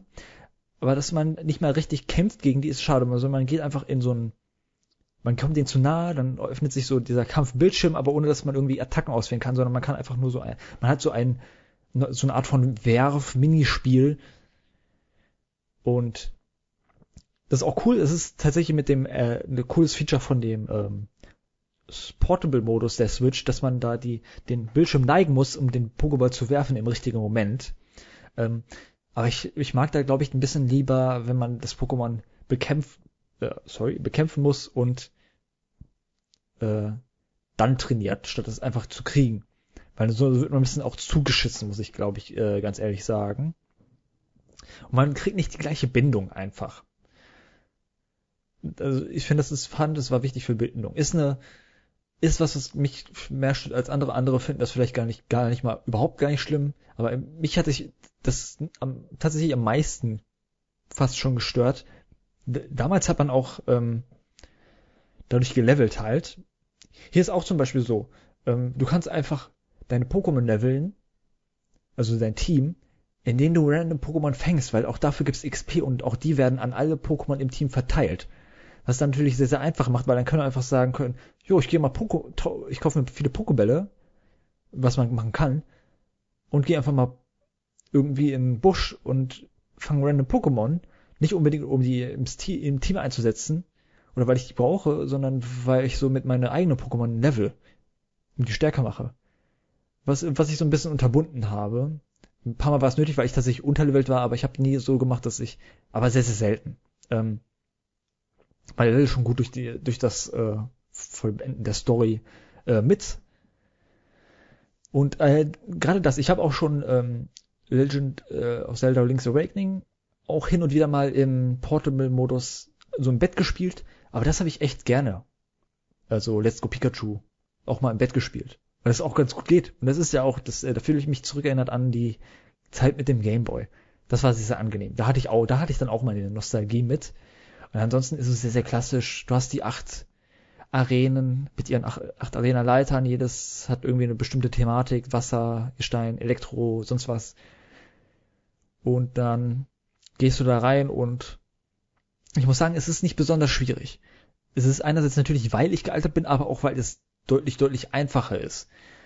Und äh, man merkt schon die Schwäche dieses Schere-Stein-Papier-Prinzips, weil wenn ich dann in die Pflanzenarena komme, als ich dann in die Pflanzenarena kam, was irgendwie die dritte oder vierte Arena war, und ich weiß, okay, Pflanzen sind scheiße gegen Feuer. Ich habe Glumanda am Ende, am Anfang gewählt, weil Glumanda ist Feuer und Feuer ist cool. So. Nur mal da, da meine Position bezüglich der drei Starter zu äh, ver, verfestigen. Ähm, habe ich halt meinen Glumanda genommen und habe ich nur mit dem, ich habe ein Sechser, man hat ja immer ein Sechser-Team, jedes Pokémon hat vier Slots und äh, ähm, ja doch, jedes Pokémon hat vier Attacken-Slots, die man austauschen kann und wenn man zu viele hat, muss man eine verlernen und kann die wieder lernen oder beziehungsweise muss dann wieder eine andere verlernen und man kann insgesamt sechs mit sich aktiv mittragen. Es ist ja etwas altbewährtes, auch das mit den acht Arenen ist was altbewährtes. Und als ich dann an die Pflanzen, an den Pflanzenorten kommen wollte, wusste ich, Feuer ist gut. Und in der Arena sind ja nicht nur die Arena-Leiterin, sondern auch viele, viele Handlanger und Schergen und so, die man erstmal bekämpft, normalerweise, bevor man dahin kommt. Und dann konnte ich mehr oder weniger mit einem Pokémon durchgehen, weil wenn die das gleiche Level haben und das mein Pokémon von Element her dem anderen gegenüber überlegen ist, dann mache ich das oft mit einer Attacke oder zwei weg. Also so habe ich irgendwie so die an der Arena die 20, äh, ja, ein bisschen viel, aber die 6, 7, 8 Leute voll Arena-Leiterin und ihre ein bis zwei Pokémon alle besiegt mit einem Pokémon. Und auch die Arena-Leiterin, die dann, schätze ich mal, so drei oder vielleicht vier Pokémon hatte, alle Pflanzentyp, habe ich dann auch mit einem Pokémon weggemacht, weil das der eine Typ halt mega stark ist gegen all die an, dieses, die ganze Gattung. Und das ist dann, die haben aber dann auch nicht irgendwie ein anderes Pokémon. Die haben irgendwie nicht Gift-Pokémon und dann kommt irgendwann mal ein Feuer und denkt man sich, oh scheiße, ich muss jetzt mal wechseln, weil Feuer und Feuer, äh, das macht sich ja gar keinen Schaden, und der Kampf ja ewig. Ähm, die sind alle Gift-Pokémon. Dann kommt dann irgendwie überraschend von wegen, äh, Gift, sag ich schon, Pflanze. Ähm, dann kommt irgendwas Überraschendes von wegen, okay, das ist Pflanze, aber es ist auch Gift und es könnte einen vergiften auch noch und das ist dann irgendwie, oh, da hast du Pro dann hat man also vergleichsweise kleine Probleme, die aber beseitigbar sind. Ja, das ist etwas zu einfach gewesen, aber als Rückkehr hat es gereicht. Und es war schön. Es war eine schöne Zeit, die ich mit dem Spiel hatte. Ähm, hat mich aber auch schon fast gesättigt. Äh, also ich habe mir jetzt schon eine Übersättigung gefühlt und deshalb habe ich mich nicht direkt auf äh, ich wollte schon fast direkt danach ein Schwert oder Schild spielen und habe dann gesagt, ja, naja, nee, lass mal, warte mal ein paar Monate. Mittlerweile, jetzt wo ich darüber rede, habe ich wieder Bock zu sagen, ja, ist ja ne, Corona und so, da kann man eh, hat man viel Zeit zum Zocken, vielleicht da jetzt Pokémon reinschauen. Ähm, aber ich habe wieder Bock. Aber wie gesagt, es, es, hat, es hat am Ende dann doch schon direkt in einem, innerhalb eines Spiels nach 20, 30 Stunden hatte ich schon merkbare Abnutzungserscheinungen entwickelt, was ein bisschen schnell ist. Ähm, dennoch freue ich mich auf diese, also es hat mich, es war ein schönes, schönes Erlebnis, da wieder einzutauchen und sehr nostalgisch. Sehr, sehr schön. Ja. Einen Schluck nehme ich noch und dann kommen wir zum äh, letzten Spiel für heute. Endlich, endlich. So, danke, dass mir diese Trinkpause vergönnt war. Nun kommen wir zu dem letzten Spiel und das ist ein Spiel, wo ich leider wieder sagen muss, auch dazu wollte ich und will ich immer noch ein Video machen. Ich hab's halt schon, wie ihr merkt, am Ende des Jahres als letztes Spiel, was ich noch in 2019 angefangen habe. Ich glaube, ich habe es aber erst im irgendwann im Januar 2020 beendet. Aber ich habe es dennoch in dieser Liste stehen gehabt, ähm, weil ich halt hier angefangen habe. Noch, also so zur Winterzeit, hab, ja, es war so nach Heiligabend, um Heiligabend herum, wo ich mit Resident Evil Zero angefangen habe.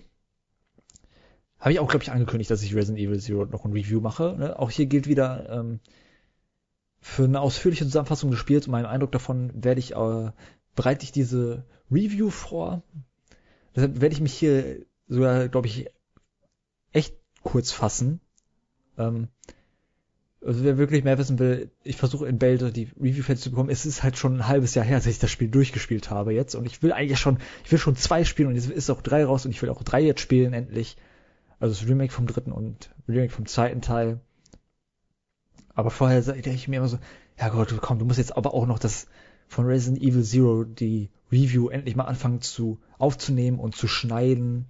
Also die, die, die Tonspur aufnehmen und schneiden, äh, dann das Video äh, zusammenzuschneiden und das Skript für das Video sch äh, vorher schreiben. Äh, das ist so, ja, deshalb schreibe äh, hebe ich es mir auf. Aber Resident Evil Zero, das letzte Spiel. Und äh, ein, ein Spiel, was so ein bisschen, das ist sehr ähnlich zu dem Resi 1 Remake, was ich äh, gespielt habe. Und deshalb äh, es ist sehr, sehr viel ähnlich, kann ich sagen. Ähm, das, Spiel, das Interessante hieran ist, es zeigt die Vorgeschichte zu Resident Evil 1. Es spielt, glaube ich, eine Woche vorher, zwei, irgendwie ein paar Wochen, vielleicht sogar ein paar Monate vorher. Oder auch vielleicht nur ein paar Tage. Ich weiß es nicht mehr ganz genau so. Ich, ich habe irgendwie sieben Tage im Kopf, aber kann auch, kann mich auch irren. Und ohne jetzt viel ins Detail zu gehen, die große Neuerung im Vergleich zum Remake von Resi 1, ich sage jetzt einfach nicht mehr Remake von Resi 1, sondern nur Resi 1, ist, dass man zwei Charaktere hat, aber nicht mehr wie im ersten Teil zwei, zwischen denen man wählen kann, sondern man hat zwei Charaktere innerhalb der Story. Man muss nicht sich für einen entscheiden, sondern man hat zwei Charaktere, nämlich Billy und Rebecca und man muss sich nicht für einen entscheiden, sondern man spielt beide in verschiedenen Abschnitten des Spiels. Und es gibt dann coole Elemente, wo man ähm, getrennt voneinander wird zum Beispiel und dann muss man sich per so eine Art ähm, Lastensystem in den Bereichen, es gibt hier verschiedene Bereiche, es gibt nicht nur diese eine, eine Villa, sondern es gibt zum Beispiel am Anfang ist man in einem Zug für die ersten ein, zwei Stunden, ähm, später dann auch in etwas Villa-ähnlichem. Hier wechselt man mehr das Setting durch, während man in Risi 1 doch eher so nur Villa und Umgebung war und mehr dann nicht. Ähm, wechselt das hier so ein bisschen. Und da gibt es zum Beispiel so äh, Zugverbindung, wo man sich Items hin und her schicken kann. Und beide haben nur sechs Slots. Und da muss man natürlich auch ein bisschen managen. Okay, wer braucht jetzt was an welcher Stelle? Und wer bekommt jetzt, wer bekommt jetzt die Shotgun und wer bekommt die Pistole? Weil, ne, sechs Slots, da muss man auch auf den Platz achten und dann, wenn die Shotgun zwei Plätze verbraucht, plus die Shotgun-Munition noch einen Platz, dann hat man schon drei von drei, äh, sechs Plätzen verbraucht und dann hat man noch diese äh, Ink Ribbons, womit man an Schreibgeräten, äh, also Ink Ribbons übersetzt Schrei äh, Farbbänder, womit man an Schreibgeräten speichern kann im Spiel. Und die muss man auch irgendwie einen Platz reservieren. Und dann hat man schon vier, auch vier von sechs. Und dann gibt es auch noch Schlüssel, die einen ganzen Slot verbrauchen, mit denen man weiterkommt. Und da muss man echt gucken, da ist wieder der Management-Aspekt, wie auch im ersten Teil, sehr, sehr groß. Sogar noch größer fast schon. Auch wenn man zusammengerechnet hat man natürlich zwölf im Vergleich zum ersten Teil, wo, ähm, wo mit einer Figur acht hatte. Aber dadurch, dass man das aufteilen muss auf zwei Charaktere, ist es schon was. Und es ist irgendwie cool, es ist weniger gruselig, weil neben den Abschnitten, wo man getrennt ist, gibt es halt auch Abschnitte, wo man zusammenläuft. Und in den Abschnitten, wo man zusammenläuft, ist es irgendwie cool, weil man, also diese Partnermechanik, da kann man einen von beiden, wenn man auch will, oder war es so, wenn man will? Doch, ich glaube, man konnte spielen, wenn man will. Äh, Rebecca oder Billy, kann man zwischen denen hin und her wechseln. Wo ich man nicht, sich nicht allein gefühlt hat und nicht so hilflos, sondern man merkt immer so, ja, selbst wenn man irgendwie von einem Zombie gegrappelt wird, dann ist immer noch der andere da und der schießt dann zwar mäßig gut, aber ne, er schießt immerhin so auf den Zombie schon mal drauf und vielleicht hat man die Chance, sich zu befreien dadurch. Und das nimmt einem schon die Angst weg. Ich fand es aber angenehm, irgendwie, für mich.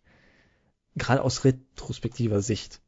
War es für mich ein etwas weniger gruseliges, aber etwas angenehmeres. Ich bin da deutlich lieber durchgegangen und habe deutlich lieber erkundet.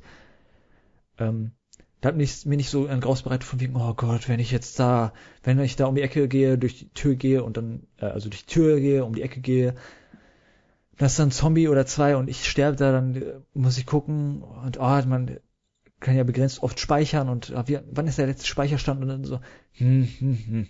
da habe ich so Angst davor. Hier ist eher so, ah, wenn ich jetzt durch die Tür gehe und um die Ecke und so, dann gibt's da Zombies, die kann ich aber easy wegmachen, aber Da muss ich aber auch irgendwie das Inventar managen von den beiden Leuten und hin und her wechseln und gucken, wer mit seinen Abilities besser durchkommt, auch wenn die nicht krass variieren. Also äh,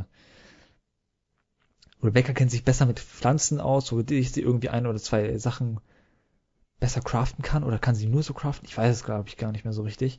Und Billy hat mehr Leben.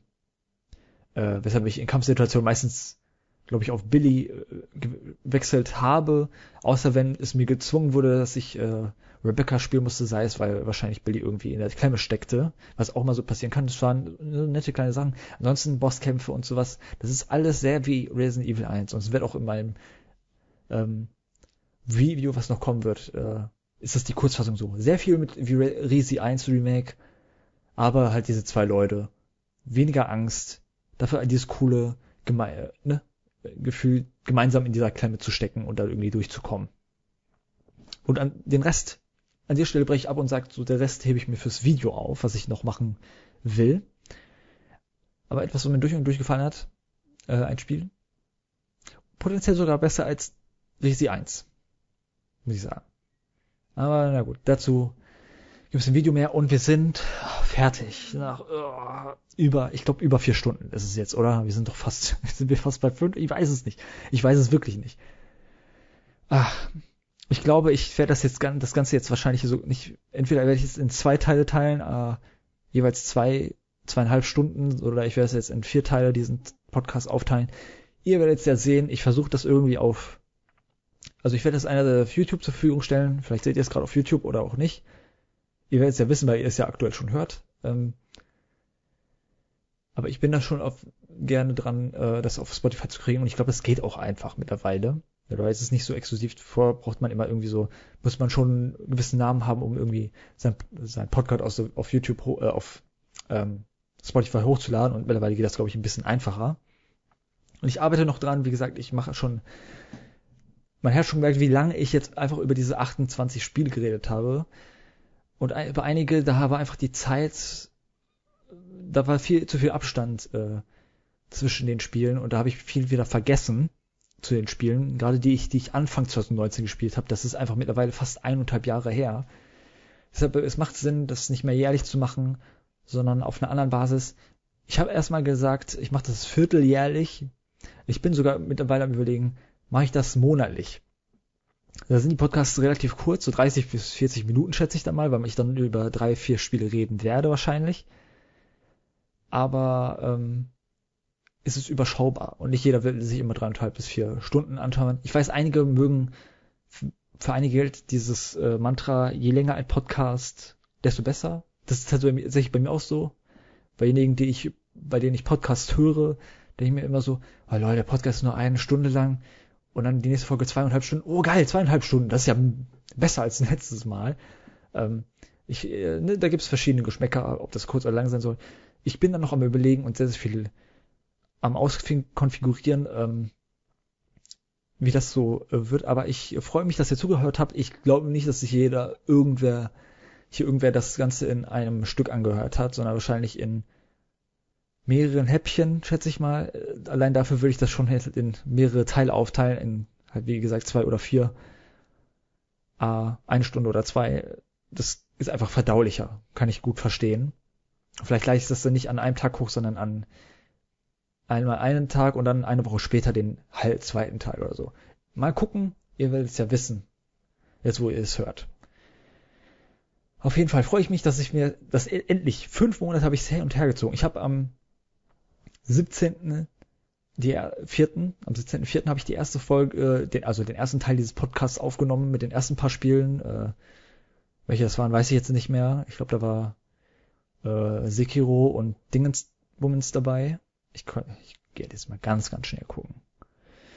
Äh, genau, der erste Teil mit Monster Hunter, äh, Spider-Man, Metro, Trial Sekiro und äh, Assassin's Creed. Das war so um den 17. herum, dann habe ich irgendwie Ende, am 21. habe ich Geburtstag, für diejenigen, die es nicht wissen.